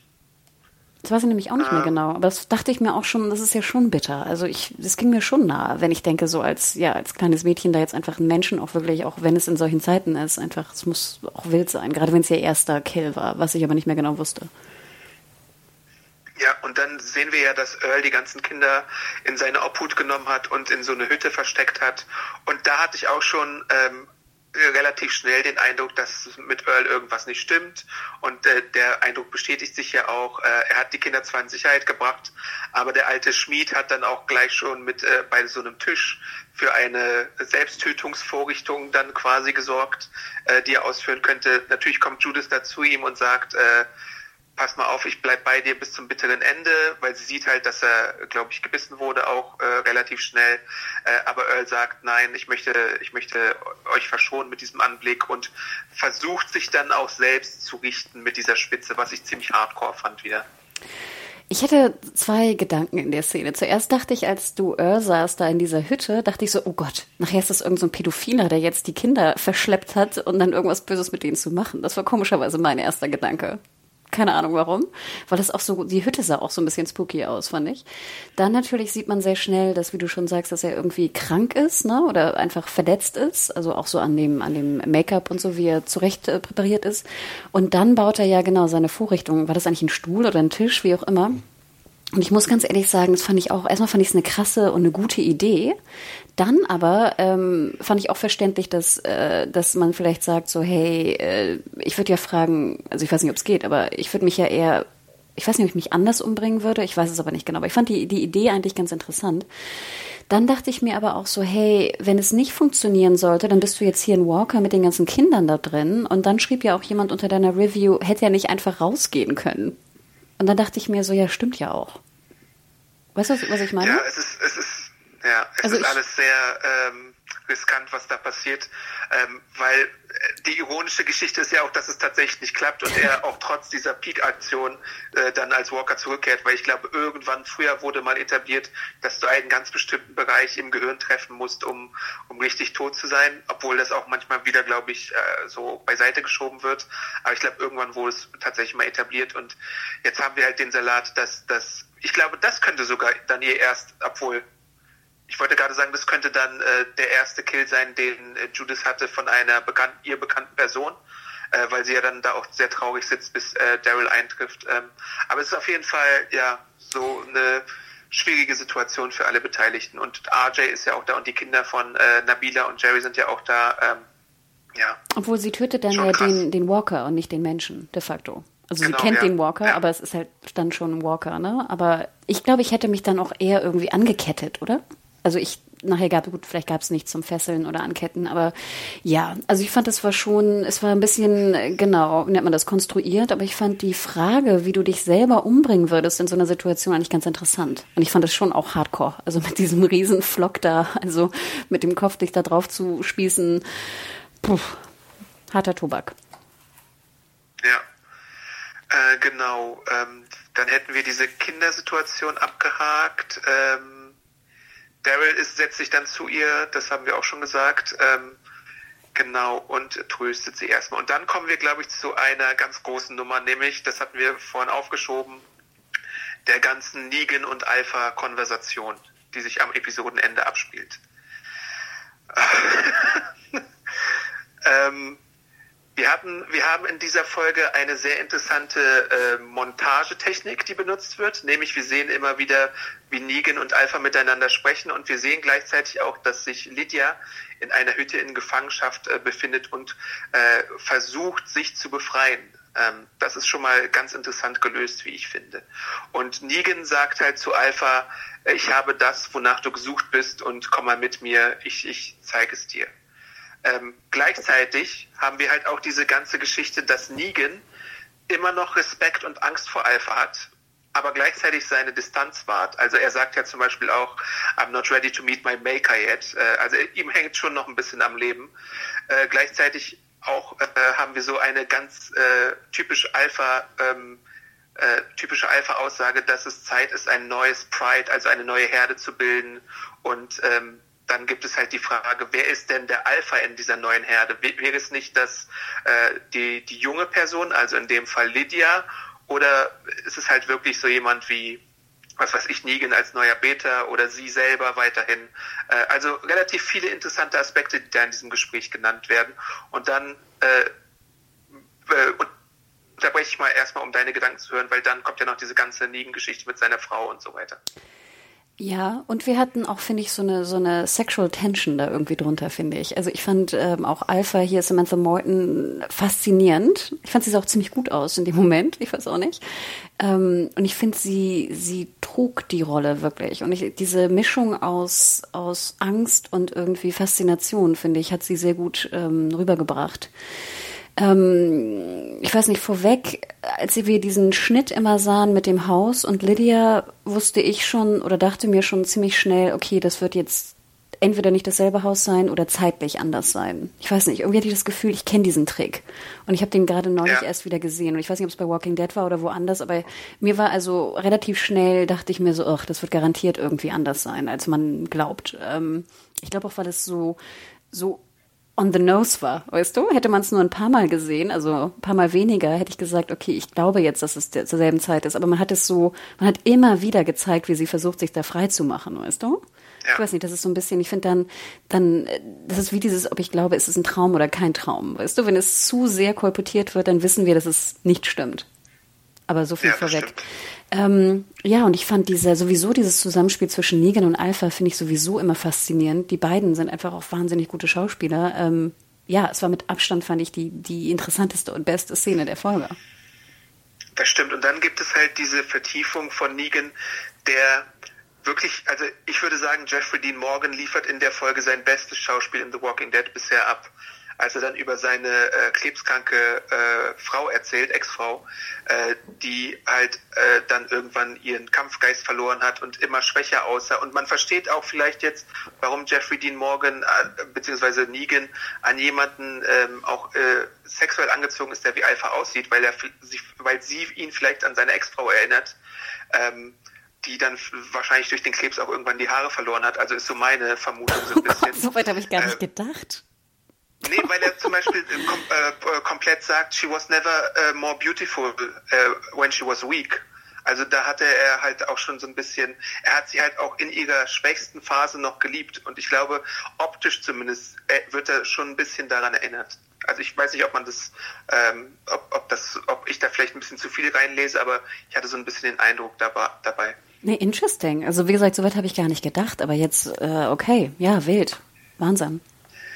Er sagt ja auch, didn't matter how frail she was. Also äh, er hat sie wirklich bis zum bitteren Ende geliebt. Und dann hat, sagt er ja auch, er, er gibt ja so sein innerstes Preis von wegen, ich, ich war nur noch da und habe irgendwie äh, so getan, als hätte ich Gefühle, aber immerhin habe ich nur so getan, als hätte ich Gefühle. Und du machst hier halt so eine, also zu Alpha gerichtet, du machst hier halt so eine komische, überlebende, stärkere Nummern draus. Und was das fast dann für ihn, glaube ich, auch zum Überle äh, Überlaufen bringt, ist, als sie dann sagt, äh, ja, ich muss halt jetzt meine Tochter äh, töten. Und wir wissen von Negan, wenn es eine Schwachstelle gibt, die immer wieder auftauchte bei Negan, ist, äh, du vergreifst es nicht an Kindern einfach. Punkt. Und ich glaube, da kommt dann halt der Moment, wo er, wo er sich sicher ist, dass er äh, das durchziehen muss, was er dann halt schon wahrscheinlich die ganze Zeit machen wollte, indem er die Whisperer unterwandert und ähm, Many of us have those stubborn pounds that seem impossible to lose, no matter how good we eat or how hard we work out. My solution is PlushCare. PlushCare is a leading telehealth provider with doctors who are there for you day and night to partner with you in your weight loss journey. They can prescribe FDA-approved weight loss medications like Wagovi and Zepbound for those who qualify. Plus, they accept most insurance plans. To get started, visit plushcare.com slash weight loss. That's plushcare.com slash weight loss. Was in dem Moment halt auch wirklich sehr interessant ist, dass es eine Spiegelung gibt zwischen dem Konflikt zwischen Rick und Negan und äh, Negan und Alpha. Denn er macht ja zuerst den Kehlenschnitt, den Rick auch bei ihm gemacht hat, und dann geht er halt noch den Schritt weiter und äh, äh, enthauptet sie. Also sehr interessant, so was diese, diese Spiegelung von vorherigen äh, Ereignissen angeht in dem Moment, finde ich. Ähm, ich würde, ich bin gar nicht so weit gegangen wie du jetzt in der Interpretation. Ich hatte wirklich, ich habe nicht das Gefühl gehabt, dass er erst in diesem Gespräch dann auch äh, wahrhaben wollte, wie schlimm Alpha ist oder so. Ich weiß nicht, ob du es sozusagen so meinst. Ich dachte, dass er eigentlich jetzt nur den Plan wirklich ausführt und dass er nie daran gezweifelt hat, dass er sie töten wird. Also diese alte Geschichte, die du ja auch in den letzten Podcasts immer angesprochen hast, dass er wirklich, also jetzt sein falsches Spiel finalisiert. Ich hatte nie das Gefühl, dass er noch einen Moment lang dachte, vielleicht bringe ich sie nicht um. Ja, da bin ich mir eben nicht so sicher. Also ich glaube, er hat immer noch, also ich glaube, er hatte schon immer diese Absicht, aber ich glaube, dieser Satz war halt dann wirklich das finale Moment, wo er sich dachte, okay, jetzt muss ich sie wirklich aus dem Verkehr ziehen, weil ich kann nicht zulassen, dass Lydia was passiert. Weil mit Lydia hat er ja auch so eine Freundschaft äh, aufgebaut. Also ich glaube, das spielt da schon äh, deutlich mit rein. Weil ich fand sozusagen die, das ist ja das alte Problem, was ich, das war auch so ein bisschen das Problem, was ich weiterhin hatte, diese, diese Notwendigkeit, warum Alpha Lydia umbringen muss, ist mir ja auch immer noch nicht ganz klar. Und die ja. Notwendigkeit von allem, was Alpha tut und was ihre Whisperer tun und was ihre jetzt ihr Glaube oder ihre, ich weiß gar nicht, ihre Ideologie betrifft, ist mir immer noch nicht ganz klar. Also vielleicht einerseits kann ich sie nicht nachvollziehen, was ja auch ganz schön ist, dass ich es nicht kann, aber Weißt du, das, das machte weiterhin keinen Sinn für mich. Und deswegen habe ich auch nie daran gezweifelt, dass es auch in irgendeiner Art und Weise Sinn machen würde für Negan. Weißt du, was ich meine? Ja, die Worte, die sie wählt, sind ungefähr so in dem Sinn von I have to do it because I love her, she will always be my baby. Aber gleichzeitig ist halt diese komische Philosophie, die sie sich jetzt aufindoktriniert hat, ähm, glaube ich, die ist so tief in ihr verankert in ihrer, sie hat ja auch einen Knacks, müssen wir ja auch einfach mhm. sagen, dass das jetzt so wahrscheinlich das einzige Sinnvolle in ihrer komischen Weltsicht ist, was da noch übrig bleibt, um auch ihre Alpha-Position irgendwie zu sichern, weil sonst muss sie ja wieder irgendwie sich rechtfertigen vor äh, dem, vor, vor dem Rest der Erde, wobei es natürlich auch für uns rational denkende Menschen relativ schwer zu begreifen ist, warum man das denn machen sollte. So, deswegen, also, aber ich, ich finde es ganz interessant, wenn du sagst, also wenn es wirklich so gemeint war, wie du gerade sagst, dass eigentlich Negan da dann erst auch sozusagen das weiterhin also nochmal bestärkt wurde in seiner in seinen in seiner Vermutung, dass er dann den Schritt auch ähm, ausführt, fand ich interessant und ich finde es auch Wahnsinn. Ich finde diese diese Idee, dass man dann den Kopf mitnimmt und dass der Kopf dann sozusagen ein Walker-Kopf ist, finde ich ist ja auch wild. Also die die Idee ja. allein ist ja Wahnsinn und dann auch hier Alphas Walker-Kopf äh, ohne Körper zu sehen war krass, wahnsinnig. Ja.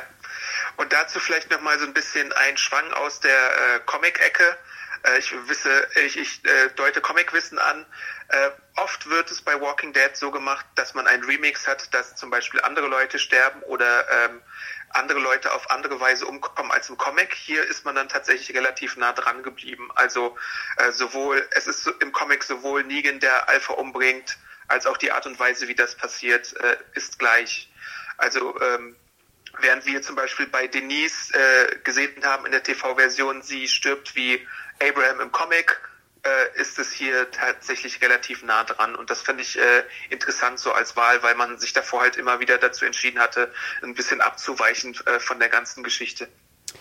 Ist es denn auch so, so hatte ich das jetzt eigentlich verstanden? Er wirft dann ja den Kopf vor äh, Carols Füße und dann dachte ich mir auch so, ja. okay, also Carol ist eigentlich die Initiatorin des Ganzen. Sie hat Negan befreit, ja. sie hat ihn beauftragt, äh, Alpha umzubringen oder zu infiltrieren und umzubringen. Ähm, und das war jetzt sozusagen Carols Rache für den Tod von Henry und die, die anderen äh, Leute aus unserer Gang. Ähm, ist das im Comic auch so? Ah nee, ist das im Comic auch so? Oder gibt es Carol noch im Comic? Ich hab's schon wieder vergessen, sorry.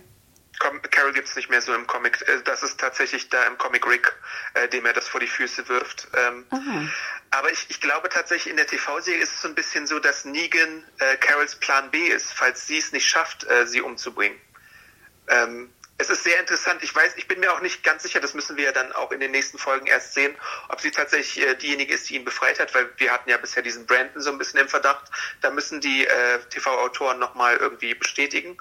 Äh, kann natürlich sein, muss nicht sein. Äh, aber ich finde halt auch diese Dynamik einfach sehr spannend, dass die beiden einen Pakt geschlossen hatten. Ich glaube, das hatten wir auch mal in dem Podcast schon vorher so ein bisschen uns zurechtgesponnen, dass wir das gerne mal sehen würden. Ähm, sehr, sehr interessant auf jeden Fall.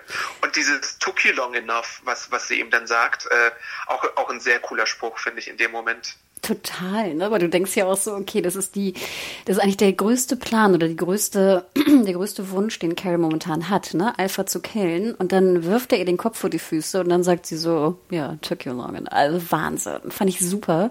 Und ich dachte mir auch so, vielleicht ist das auch so der Redemption Arc von Negan, um zu beweisen, dass er jetzt doch zur Gruppe gehört, ne? Das hatten wir ja auch lange besprochen, dass er immer, auch wenn er sieben Jahre da im Gefängnis hockt oder was auch immer, nie so ganz eigentlich äh, der Gute ist, ne? Wie du sagtest, dass er seine, ne? Er ja. konnte nie beweisen, dass er wirklich auch, auch äh, auf der guten Seite steht. Ähm, aber dass das jetzt eigentlich, finde ich, so ein bisschen sein Auftrag war, um es zu beweisen. Und ich fand es Wahnsinn. Also das war wirklich ein Moment, wo ich dachte, holla die ho. Und das ja, war auch das Ende, glaube ich, oder? Der Folge? War das das Ende? Ich glaube, oder? Das war das Ende der Folge, ja. Jetzt muss ich noch mal sagen, fand ich ganz witzig. Du hast mir ja gleich an dem Abend oder an dem nächsten Tag gesagt, Hanna, guck die Folge schnell. Da wird was passieren, sonst wirst du gespoilert. Witzigerweise habe ich die Folge erst gestern gesehen und ich wurde nicht gespoilert. Echt? Ja. Ich hätte gedacht, vielleicht einfach durch irgendwie so jemand unachtsam bei Twitter oder so hätte passieren können. Ich wollte halt nur sicher gehen, dass das äh, ja, ist total, ist total lieb, dass du dran gedacht hast. Und wie gesagt, ich dachte auch so, ach, so viel kann es ja nicht gewesen sein, weißt du? Ähm, weil ich auch ein bisschen, ich war irgendwie letzte Woche nicht in der Stimmung, irgendwas zu schauen, keine Ahnung. Ähm, und ich hatte irgendwie von einem oder von zwei Leuten hatte ich irgendwie sowas, so einen Tweet bekommen im Sinne von, die Folge, ihr müsst unbedingt einen Podcast machen, ne, nach der Folge. Und ich dachte mir schon, ja. ach, ne, was ist denn passiert, ne, das ist alles irgendwie, ich weiß nicht, who knows. Und jetzt im Nachhinein dachte ich so, okay, ja, das war's also. Und es ist halt auch in dem Comic so, dass das halt äh, ein relativ überraschender Moment natürlich ist, wenn Alpha da verschwindet. Ähm, und es ist natürlich auch nicht am Ende der, also es ist halt auch noch so ein bisschen inmitten der Whisperer Story. Also man kann sich jetzt schon denken, dass die Whisperer Story langsam zu Ende geht, aber es ist halt immer noch relativ krass, finde ich, dass man sie halt jetzt schon aus dem Verkehr gezogen hat. Doch. Also früher, als manches vielleicht erwartet hatten. Und auf die Art und Weise, die halt super krass ist eigentlich. Ja, also genau wie du sagst, es war gerade in Walking Dead, wo alles eher in die Länge gezogen wird, ging es wahnsinnig schnell dann auf einmal. Ne? Ähm, und was ich auch krass fand, das hattest du schon erwähnt, ich finde auch wieder diese Folge hatte wahnsinnig viel Tempo. Ich glaube, sie war ja auch wieder 43, 45 Minuten lang, aber sie kam mir vor wie 20 Minuten, weil einfach so viele Plots waren, ne? so viele unterschiedliche Sprünge, die wir drin hatten und dann dieses wahnsinnige Finale ähm, mit auch, äh, wir haben es schon erwähnt, Lydia ist natürlich natürlich dann nicht in dem Haus, ne, sondern konnte fliehen, soweit ich das jetzt beurteilen kann. Ja. Ähm, also das war wirklich, das war vom, vom Tempo her fand ich richtig, das hatte richtig Wumms, die Folge. Und dann kriegen wir die Folge danach. äh, Oh, nämlich ja. What We Become, die auf Deutsch Michons Weg heißt, die 13. Folge der 10. Staffel, die dann so ein bisschen das Tempo wieder herausnimmt, äh, leider, muss man ja schon sagen. Also, ganz, Ähm, ganz, Be- ja. also ganz ehrlich, ich finde, sie hätte auch irgendwie Sliding Doors mit Michonne heißen können. Wenn es nur darum gegangen wäre, hätte ich es auch besser gefunden. Aber ich fand, das war jetzt echt, weil ich, wie gesagt, ich habe sie hintereinander gesehen. Das war wirklich so, als ob der ganze, der ganze, das ganze Tempo, was du in der Folge davor aufgebaut hattest, wurde jetzt wie so ein Ballon, weißt du, war pff, war raus und du hattest wieder so Szenen, wo ich dachte, ach, wie lange dauert's noch? Weißt du, ich musste dann richtig so auf, Licht und Schatten, ja. ich musste dann wirklich so auf die Länge gucken und denken so, ach, wir sind ja erst 19 Minuten drin. Ugh. Und es war auch eine 50-minütige Folge, glaube ich, tatsächlich. Ähm, deswegen, da hat man sich dann wieder ein bisschen mehr Zeit genommen, als vielleicht nötig war. Ähm, ja, naja. Ich finde vor allem auch, also ich, ich, ich finde vor allem die erste Hälfte der Folge ist ein bisschen sehr mühselig. Und ich glaube, ich habe auch bisher die Tiefstwertung vergeben mit äh, immer noch netten drei Sternen. Ähm, ja, aber gehen wir sie mal ein bisschen durch. Ich fand ja am Anfang war es zumindest mal nett und so ein kleiner, kleiner, kleiner What the fuck Moment, dass wir äh, eine äh, Michonne sehen, wie sie in der dritten Staffel eingeführt worden ist, äh, die auf Andrea trifft und die von Beißern verfolgt wird und dann doch nicht eingreift, offenbar, als äh, die sie umstellen. Und da denkt man sich schon, hör, was ist jetzt hier bei Walking Dead los? Ich musste ja äh, zurück mich versuchen zu erinnern und dachte mir, ah, hatte sie damals geholfen? Ich wusste das gar nicht mehr. ja, du, du lachst, aber ich meine, das ist ja auch schon, wie lange ist es her? Sieben Jahre? Natürlich erinnere ich mich daran nicht mehr. Es tut mir wirklich leid. Äh, Ich würde jetzt auch mal vielleicht begründen, ich schaue sehr viel. Vielleicht geht es dann auch unter. Ich erinnerte mich daran nicht mehr. Sorry. Äh, ja, das Problem ist halt auch, dass Andrea in der TV-Version leider äh, eine der nervigsten Figuren äh, war und in den Comics ähm, eine der besten Figuren tatsächlich und da ja auch so ein bisschen eher die Michonne-Rolle in der TV-Serie hatte. Also äh, Andrea ist da tatsächlich auch ähm, mit Rick eine ganze Zeit lang zusammen. Ähm, was sehr interessant war und eine sehr gute Scharfschützin und überhaupt eine coole Partnerin, die mit ihm zusammen Karl auch großzieht ähm, und irgendwie wenn man dann an die Andrea hier denkt und diese ganze, ich erinnere mich noch mit Schrecken so ein bisschen an diese Governor-Folge, Oh, wo der Governor sie in so einer Fabrik verfolgt und das alles so ein bisschen öde war und naja. Ich habe aber auch Äh, immer ein bisschen nicht so Probleme cool. mit, mit Lauren Holly. Ist das, glaube ich, ne? Die Schauspielerin.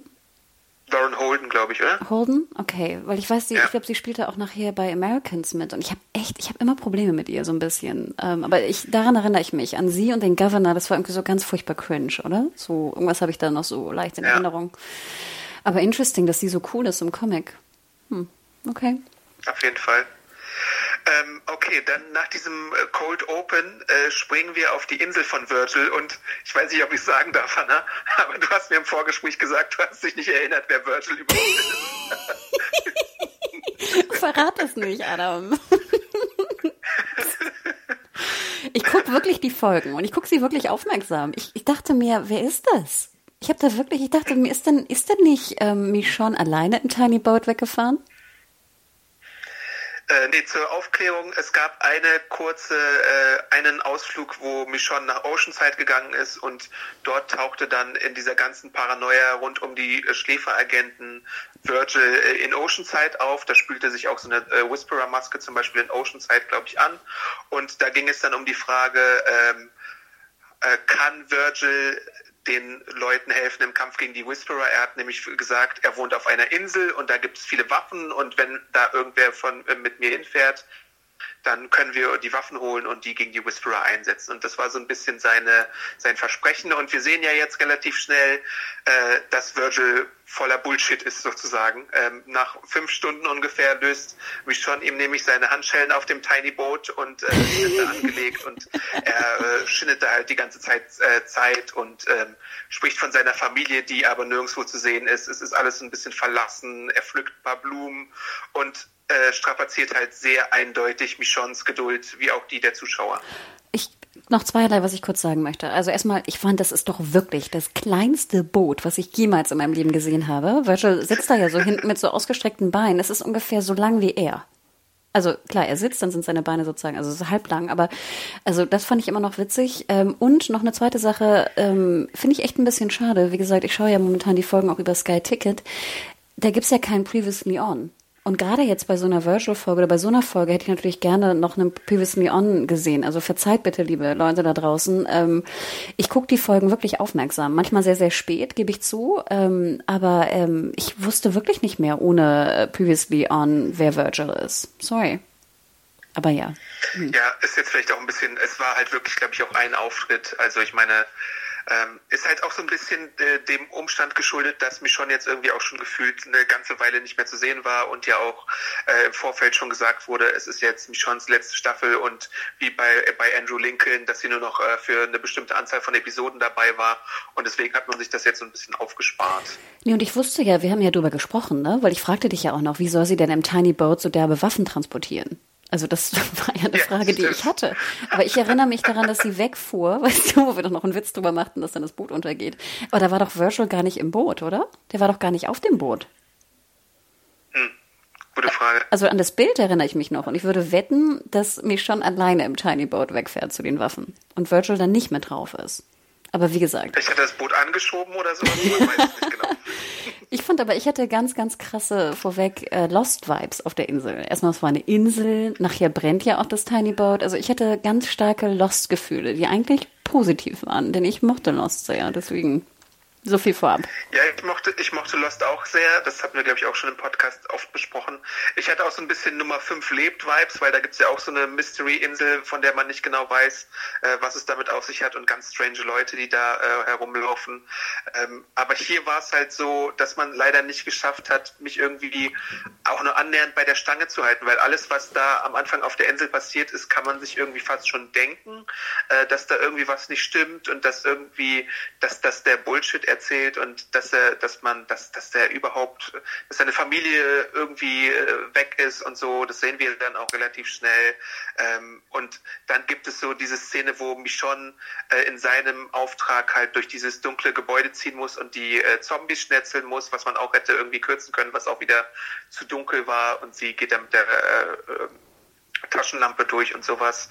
Ähm, hätte ich jetzt alles nicht unbedingt für den Abschied, glaube ich, gebraucht. Ich wollte gerade sagen, wieder das, das, der Klassiker, ne? das haben wir ja auch in der letzten und vorletzten Folge, glaube ich, besprochen. Dieses Haus clearen, ne? Michonne geht in ein Haus, er ist hinten dran, er hat keinen Plan, auch nach zig Jahren in der Zombie-Apokalypse muss sich hinter einem Bett verstecken, einem Hochkant-Klappbett. Ähm, oder was war das? Ein Liegestuhl? Ich habe keine Ahnung, eine Matratze, I don't know, irgend so ein Ding. Ähm, das ist einfach langweilig. Michonne mit der Taschenlampe und ihrem äh, fast gezogenen oder Hand an ihrem äh, Schwert, das ist who cares? Und wenn das halt irgendwie auch nur vier oder fünf Minuten lang ist, ist es einfach langweilig, weil wir das schon hunderte von Malen gesehen haben, Male gesehen haben in The Walking Dead. Und dann natürlich, klar, haben wir nochmal die Szene gesehen, dass sie halt wirklich eine gute Kämpferin ist, denn sie schnetzelt da ja wirklich irgendwie, keine Ahnung, 20 Walker in dem einen Raum ab mit ihrem äh, Katana. Aber ähm, ja, ich gebe dir absolut recht. Ich hätte das komplett zusammengekürzt, weil es einfach langweilig war. Es war langweilig. Das einzig Schöne war, das, was mich auch ein bisschen abgehalten hat, mich super zu langweilen, war, dass ich ja immer noch finde, dass mich schon, wie heißt die Schauspielerin nochmal? Danai Gurira. Dass sie die schönsten Schultern ever hat. Vor allem die leuchten immer so schön in dem, in dem Licht.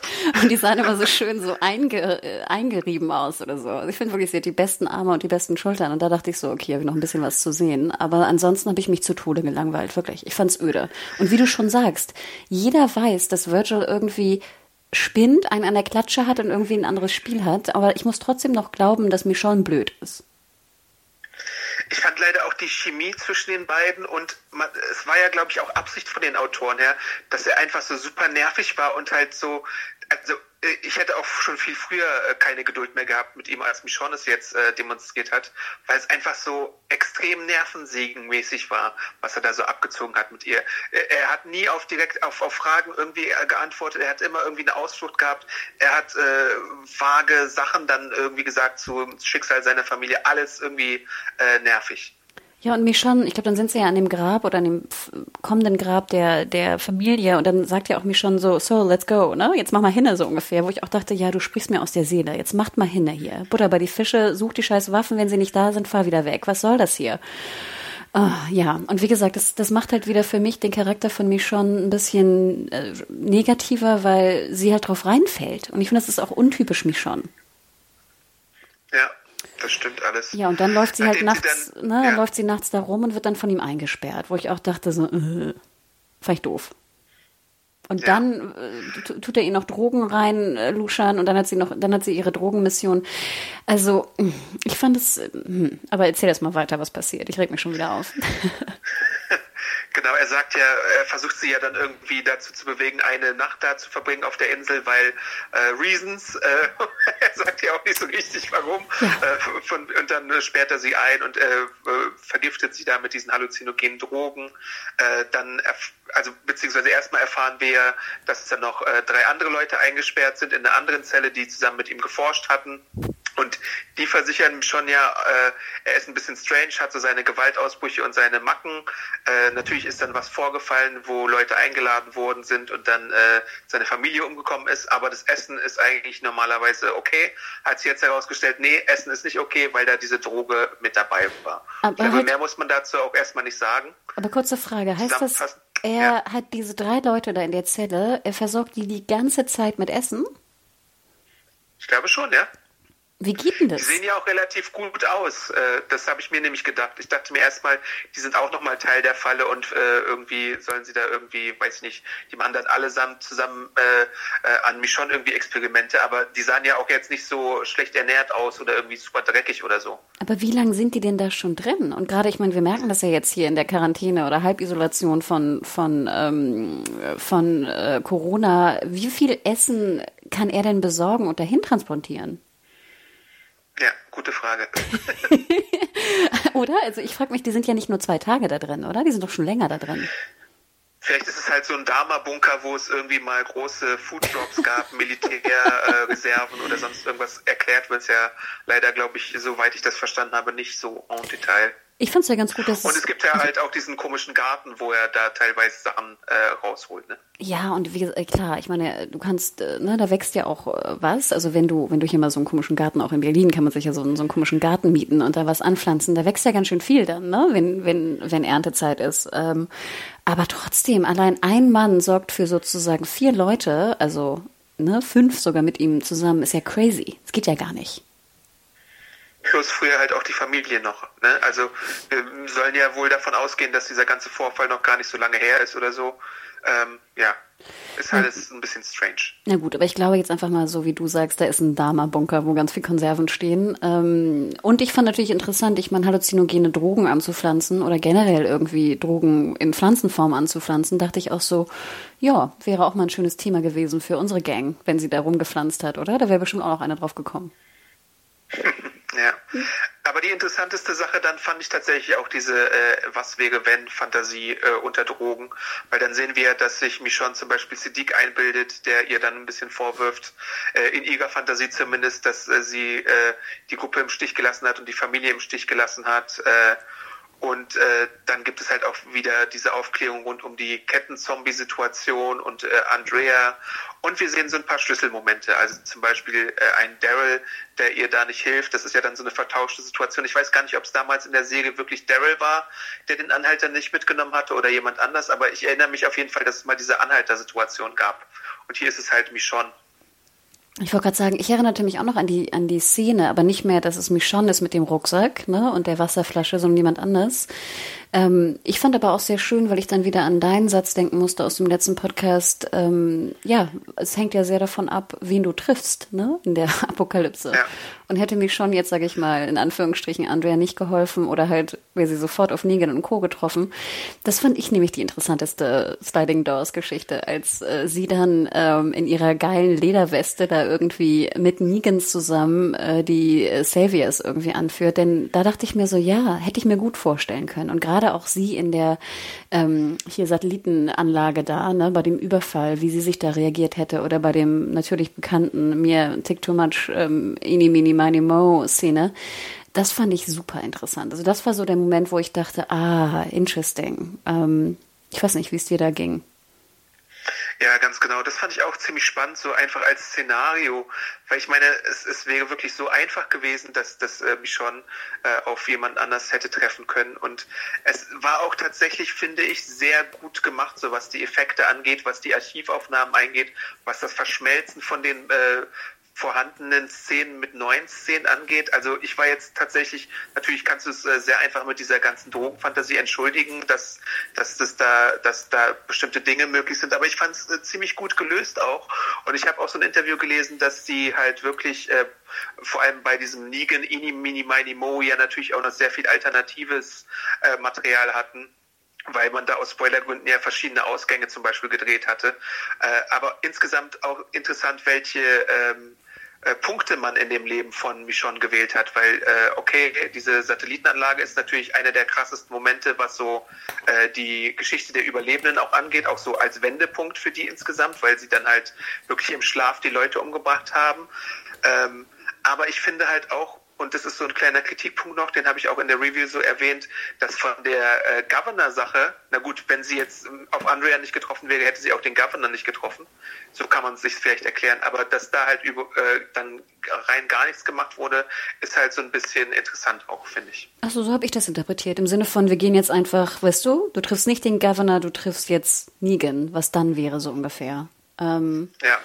Deswegen fand ich es eigentlich ganz gut. Ähm, ich weiß auch nicht. Ja, ich fand es aber super. Also gerade die Szene da in der Satellitenstation, wo sie sich so versteckt, ne, und auch schießt und die Szene, wie gesagt, wie sie als Anführerin da mit Negan zusammen ist.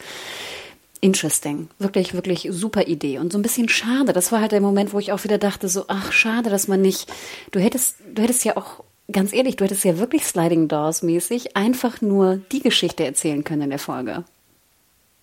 Gut, dann ja. hättest du nicht nur auf die Archivaufnahmen, da hättest du ein bisschen mehr machen müssen, aber wie geil wäre das bitte gewesen? Stell dir mal vor, wir hätten wie so eine Parallelwelt gesehen, wo sie jetzt in, bei der, in der Savior-Bunkerhöhle da irgendwie die Anführerin mit Negan zusammen ist.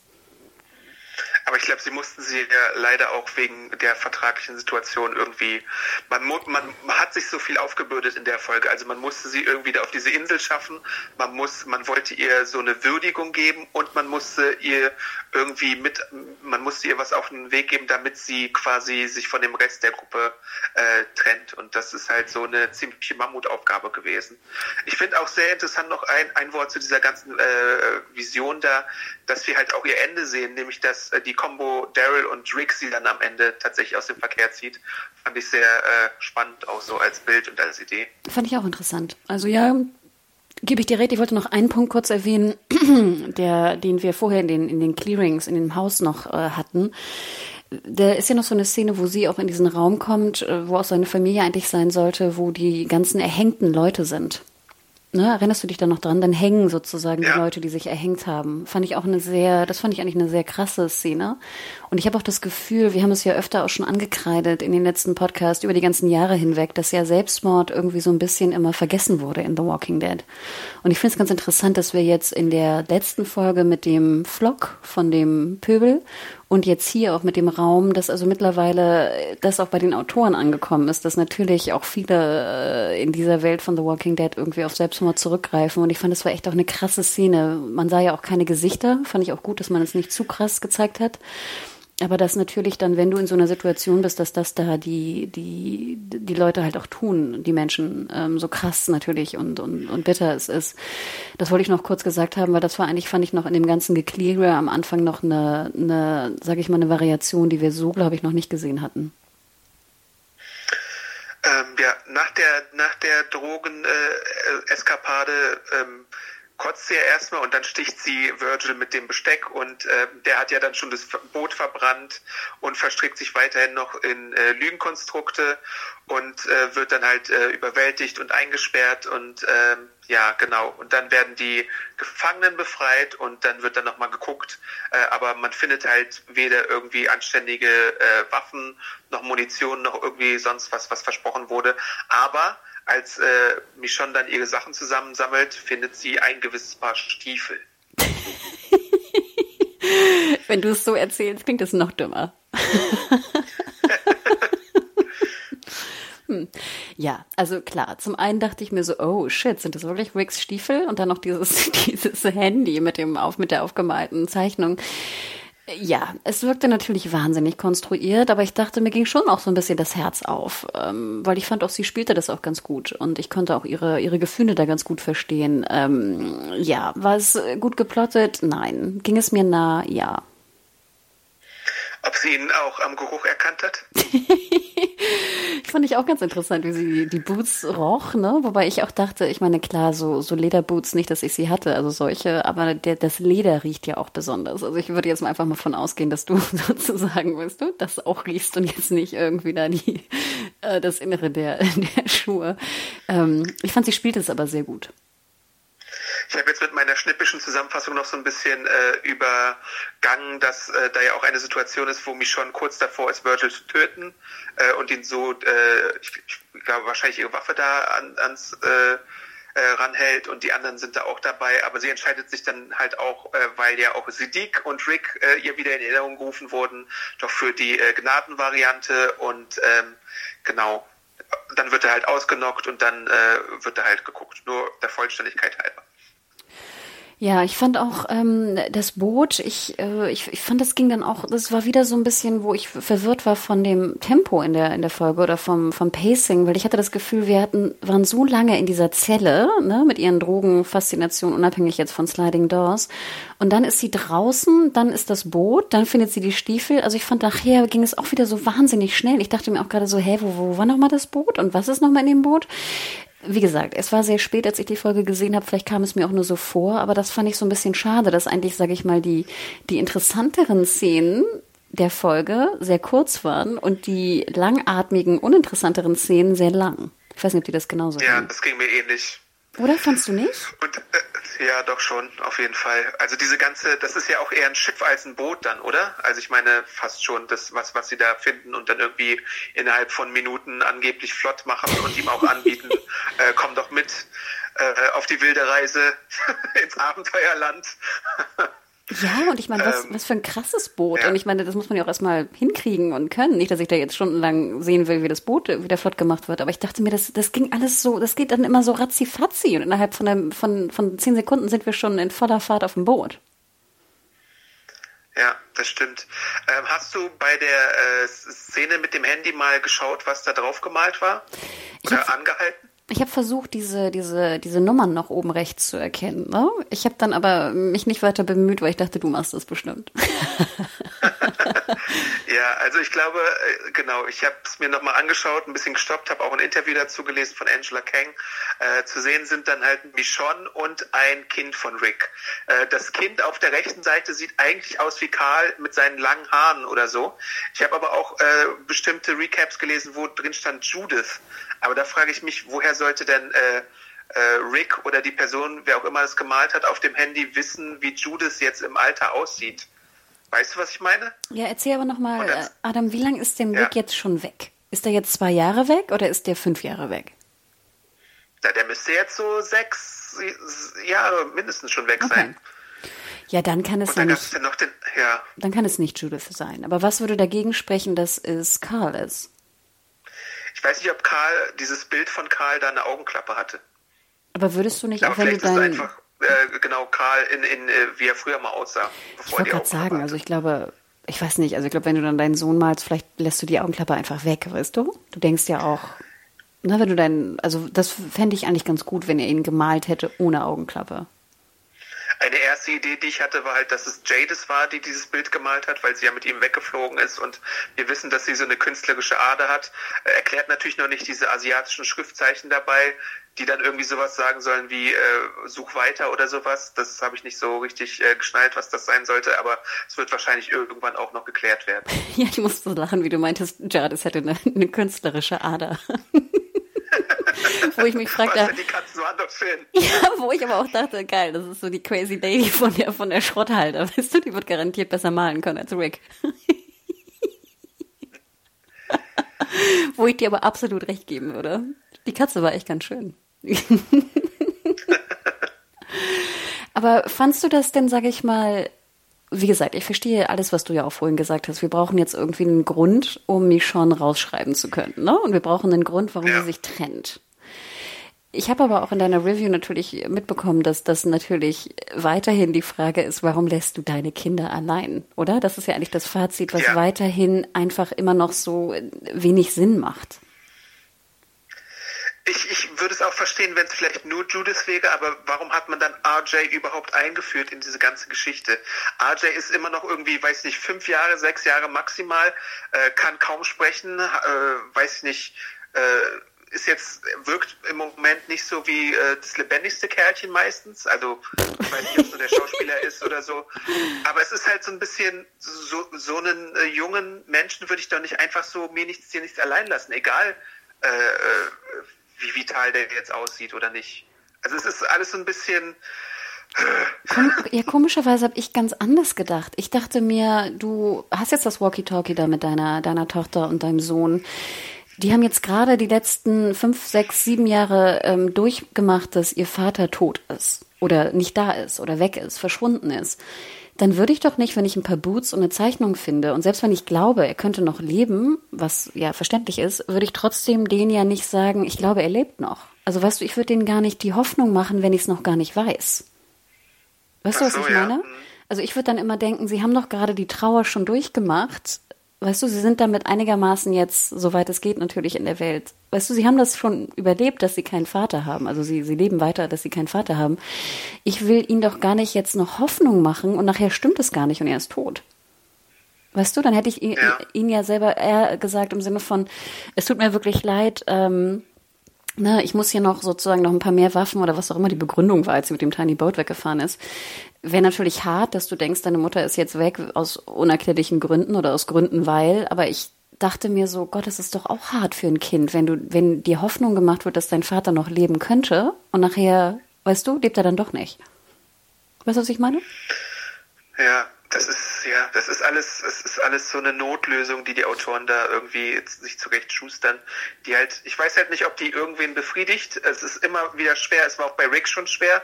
Und ich finde auch beide Exit-Episoden waren jetzt nicht die stärksten Beispiele von Walking Dead äh, Schreiberlingskunst. Muss man ja auch so hart sagen, glaube ich. Ja, ich fand es auch ein bisschen schade, weil man mich schon ja sowieso schon so stiefmütterlich behandelt hat in den letzten Folgen, weißt du? Und deswegen war viel mir jetzt auch wieder schwer, wieder so reinzukommen in ihre, in ihre Rolle. Ich weiß nicht. Andererseits fand ich es besser, dass man ihr noch versucht, eine Art von Abschluss zu geben, im Unterschied zu Maggie, die ja einfach dann irgendwie weg war. Stimmt schon. Ja, und die, die kurz, das kurze Gespräch mit Julius war ja auch wieder eigentlich ganz nett und äh, dieses, dieses mit den Codewörtern, Codewörtern sprechen von wegen Brave Man und was sie da alles für Call Signs hatten, war ja auch ganz äh, süß. Aber gleichzeitig ist es halt so ein bisschen äh, pass mal auf, wir sprechen jetzt 30 Sekunden darüber und dann fasse ich den äh, lebensverändernden Entschluss, dass ich dich und deinen Bruder da alleine zurücklasse bei irgendwelchen Wildfremden und Onkel Daryl, ist alles so ein bisschen aus meiner Sicht äh, fahrlässig irgendwo. Ja, vor allem, ich würde mir ja auch als Mutter, ich weiß ja nicht, ich weiß nicht, so hätte ich das, also würde ich es denken, ähm, würde mich ja auch, würde versuchen, nicht zu weinen in dem Moment, wo ich mit ihnen spreche. Ich weiß nicht, ist das nachvollziehbar? I don't know. Vielleicht, vielleicht denke ich das auch irgendwie falsch. Ich, ja, ich, auch allein ihn Brave Man zu nennen, ich fand das war auch ein bisschen merkwürdig. Oder? Der, der mutige ja. Mann, ich finde, es war so, mhm, okay. ich fand es irgendwie komisch, keine Ahnung. Also ja, ich hatte ein bisschen Probleme mit der Szene, aber ich dachte mir auch so, okay, die Autoren mussten irgendwie das jetzt hinkriegen und ich finde, sie haben es okay hinbekommen mit einigen Highlights. Ich hätte halt das komplette Pacing der Folge umgebaut und ich glaube, dann wäre sie schon sehr viel besser gewesen, als sie jetzt ist. Ja. Kurz noch vielleicht ganz zum Ende. Also wir sehen ja, dass Michonne sich so äh, neue Shows Walker macht und da äh, bereit ist, wieder durch die Gegend zu stapfen. Äh, dann kommt da so ein Duo aus dem aus den Gebüschen, ge, was verletzt ist mal wieder. Äh, und dann slasht sie die Shows Walker direkt 30 Sekunden gefühlt, nachdem sie sie gemacht hat, wieder dahin und äh, entschließt sich, denen zu helfen. Und äh, dann sieht man ja auch diese relativ große Gruppe, die da sich irgendwie aufmacht, wo auch immerhin sie sich aufmacht. Äh, ja. Und so äh, ist Michonne dann von dann und rausgeschrieben erstmal fürs Erste. Ich musste ja so ein bisschen lachen, ich weiß nicht, wie es dir ging, als Michonne. Also erstmal diese Shows äh, Walker nochmal. Was machten die genau? Hielten die auch ein paar andere Walker ab? Oder was, warum hatte sie die nochmal mit Ja, ich glaube, es war eine Variante einfach von sich einschmieren, beziehungsweise von den äh, Whisperer-Masken. Ja, dass ne? du damit halt so ein bisschen unauffälliger in, in den Untoten äh, rummarschieren kannst, wenn du denn auch selber leise bist, weil Michonne hatte ja auch, als sie eingeführt wurde, an sich, dass sie sehr leise und wortkarg war, glaube ich. Und das war ja auch ein wahnsinniges Bild. Also Michonne da mit ihren beiden äh, Dudes da, das Ja. war, war wild, ne? Und den, den Ketten, also äh, wildes, wildes, ikonisch, äh, ikonografisches Bild einfach. Als sie jetzt aber auf diese, dieses verletzte Paar trifft, habe ich am Anfang gar nicht geschnallt, was die da tun. Ich weiß nicht, wie es dir ging. Ich dachte mir, warum liegt denn der eine da? Und ich habe gar nicht geschnallt, dass er verletzt sein soll. Ist dir das sofort klar geworden? Dass er verletzt war, hatte ich mir schon gedacht, aber ich habe nicht ganz verstanden, ob sie jetzt zu der anderen Gruppe wirklich 100% gehörten oder nicht.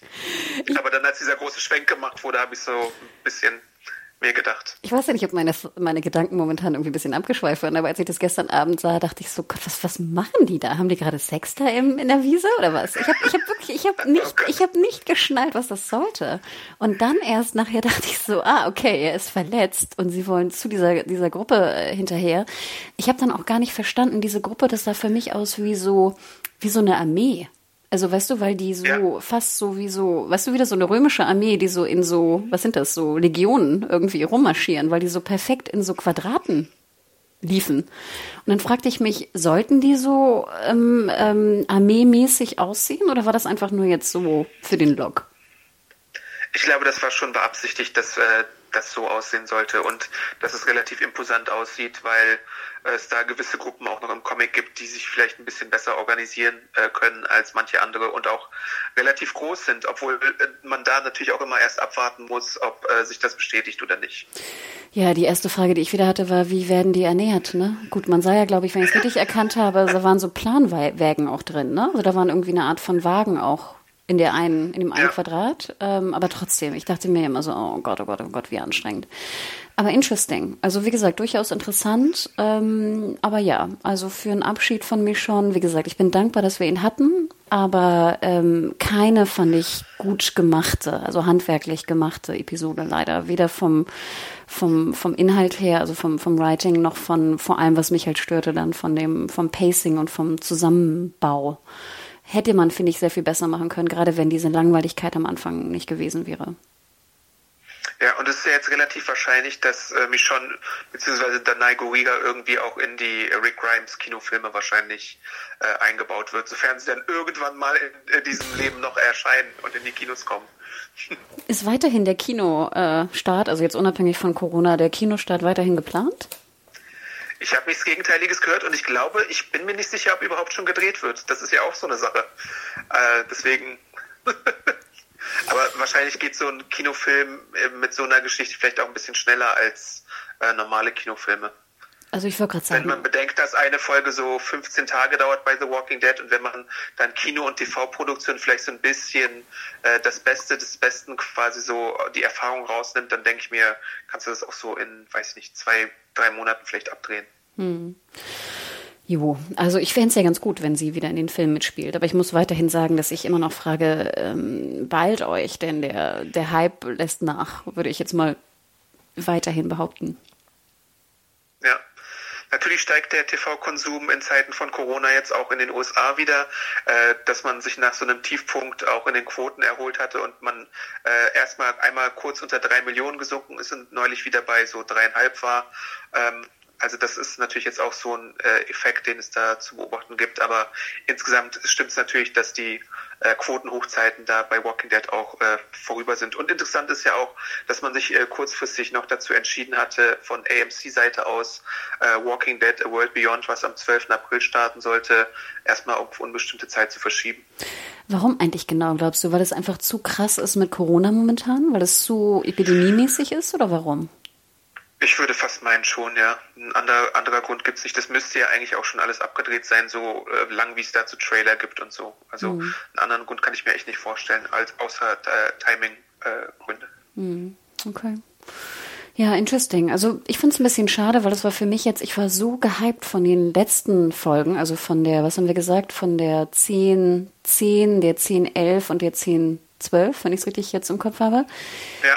Ich fand, die waren klasse. Ich fand, das war mit die besten drei Folgen hintereinander, die wir lange, lange, lange, lange Zeit hatten bei The Walking Dead. Ähm, Ich erinnere mich ja sowieso scheinbar nicht mehr dran. ähm, und das war für mich jetzt, sage ich mal, so ein bisschen ein Downer. Aber wie gesagt, ich bin dankbar, dass, dass wir einen Abschied bekommen haben und ich gehe mit deinen drei Sternen, glaube ich, hast du gegeben, ne? Auch völlig, völlig d'accord. Ja. Und immerhin ist hier der Trailer zur nächsten Episode. Alleine das Thumbnail ist ja schon äh, sehr interessant. Also da könnt ihr auch bei Serienjunkies mal reinschauen. Äh, Habe ich auch in der Kritik verlinkt. Äh, alles äh, ziemlich wild, was da wahrscheinlich jetzt passiert. Mal sehen, wie sie jetzt das Momentum wieder aufnehmen werden. Man, man kann nur hoffen, dass es äh, passieren wird. Ich wollte gerade sagen, und wir hören uns ja auch wieder in zwei Wochen, ne? Ganz genau. Ihr könnt uns natürlich auch immer Feedback hinterlassen äh, an podcast.segenjunkies.de oder uns auf Twitter finden. Anna, dich? Unter @mediahore, M-E-D-I-A-W-H-O-R-E. Und dich, Adam? Äh, ich bin Awesome Arndt bei Twitter. Natürlich könnt ihr Walking Dead weiterhin immer zeitnah am Montag um 21 Uhr äh, beim Fox Channel sehen. Aktuell, wie wir bereits eingangs erwähnt haben, hauptsächlich in der englischen Synchronfassung, solange die Synchronstudios gerade äh, außer Betrieb sind.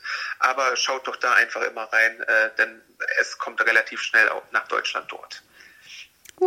Und ansonsten natürlich haben wir auch äh, einige andere Podcasts für euch am Start gehabt. Wir haben zum Start von Disney Plus darüber gesprochen. Ähm, und natürlich alle zwei Wochen jetzt die Walking Dead Podcast und im Archiv findet ihr auch viele, viele Stunden, die euch äh, dahingehend unterhalten kann, äh, können in, in, bei unseren Podcasts. Ähm, ja, hört doch da einfach mal rein. Und natürlich, äh, was wir immer sehr gerne haben, ist, wenn ihr uns bei ähm, Apple Podcasts eine Bewertung hinterlasst, denn das hilft uns dabei, weitere schöne Podcasts für euch auf die Beine zu stellen, auch in Zeiten von Selbstquarantäne und Co. Ähm, genau, und dass wir einfach da ein bisschen äh, mehr Druck noch drauf haben. Du sagst, wie es wirklich ist. Genau. Vielen, vielen Dank auch für die, für die Kommentare. Podcast at Serienjunkies für, für Mails, wenn wir wieder etwas äh, komplett falsch oder anders äh, verstanden habt, äh, haben. Und äh, ja, seid mir nicht zu böse, dass ich nicht mehr wusste, wer Virtual ist.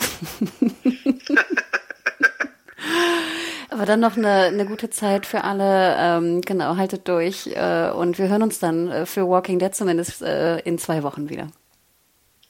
Bis bald. Ciao. Ciao. Ciao, ciao.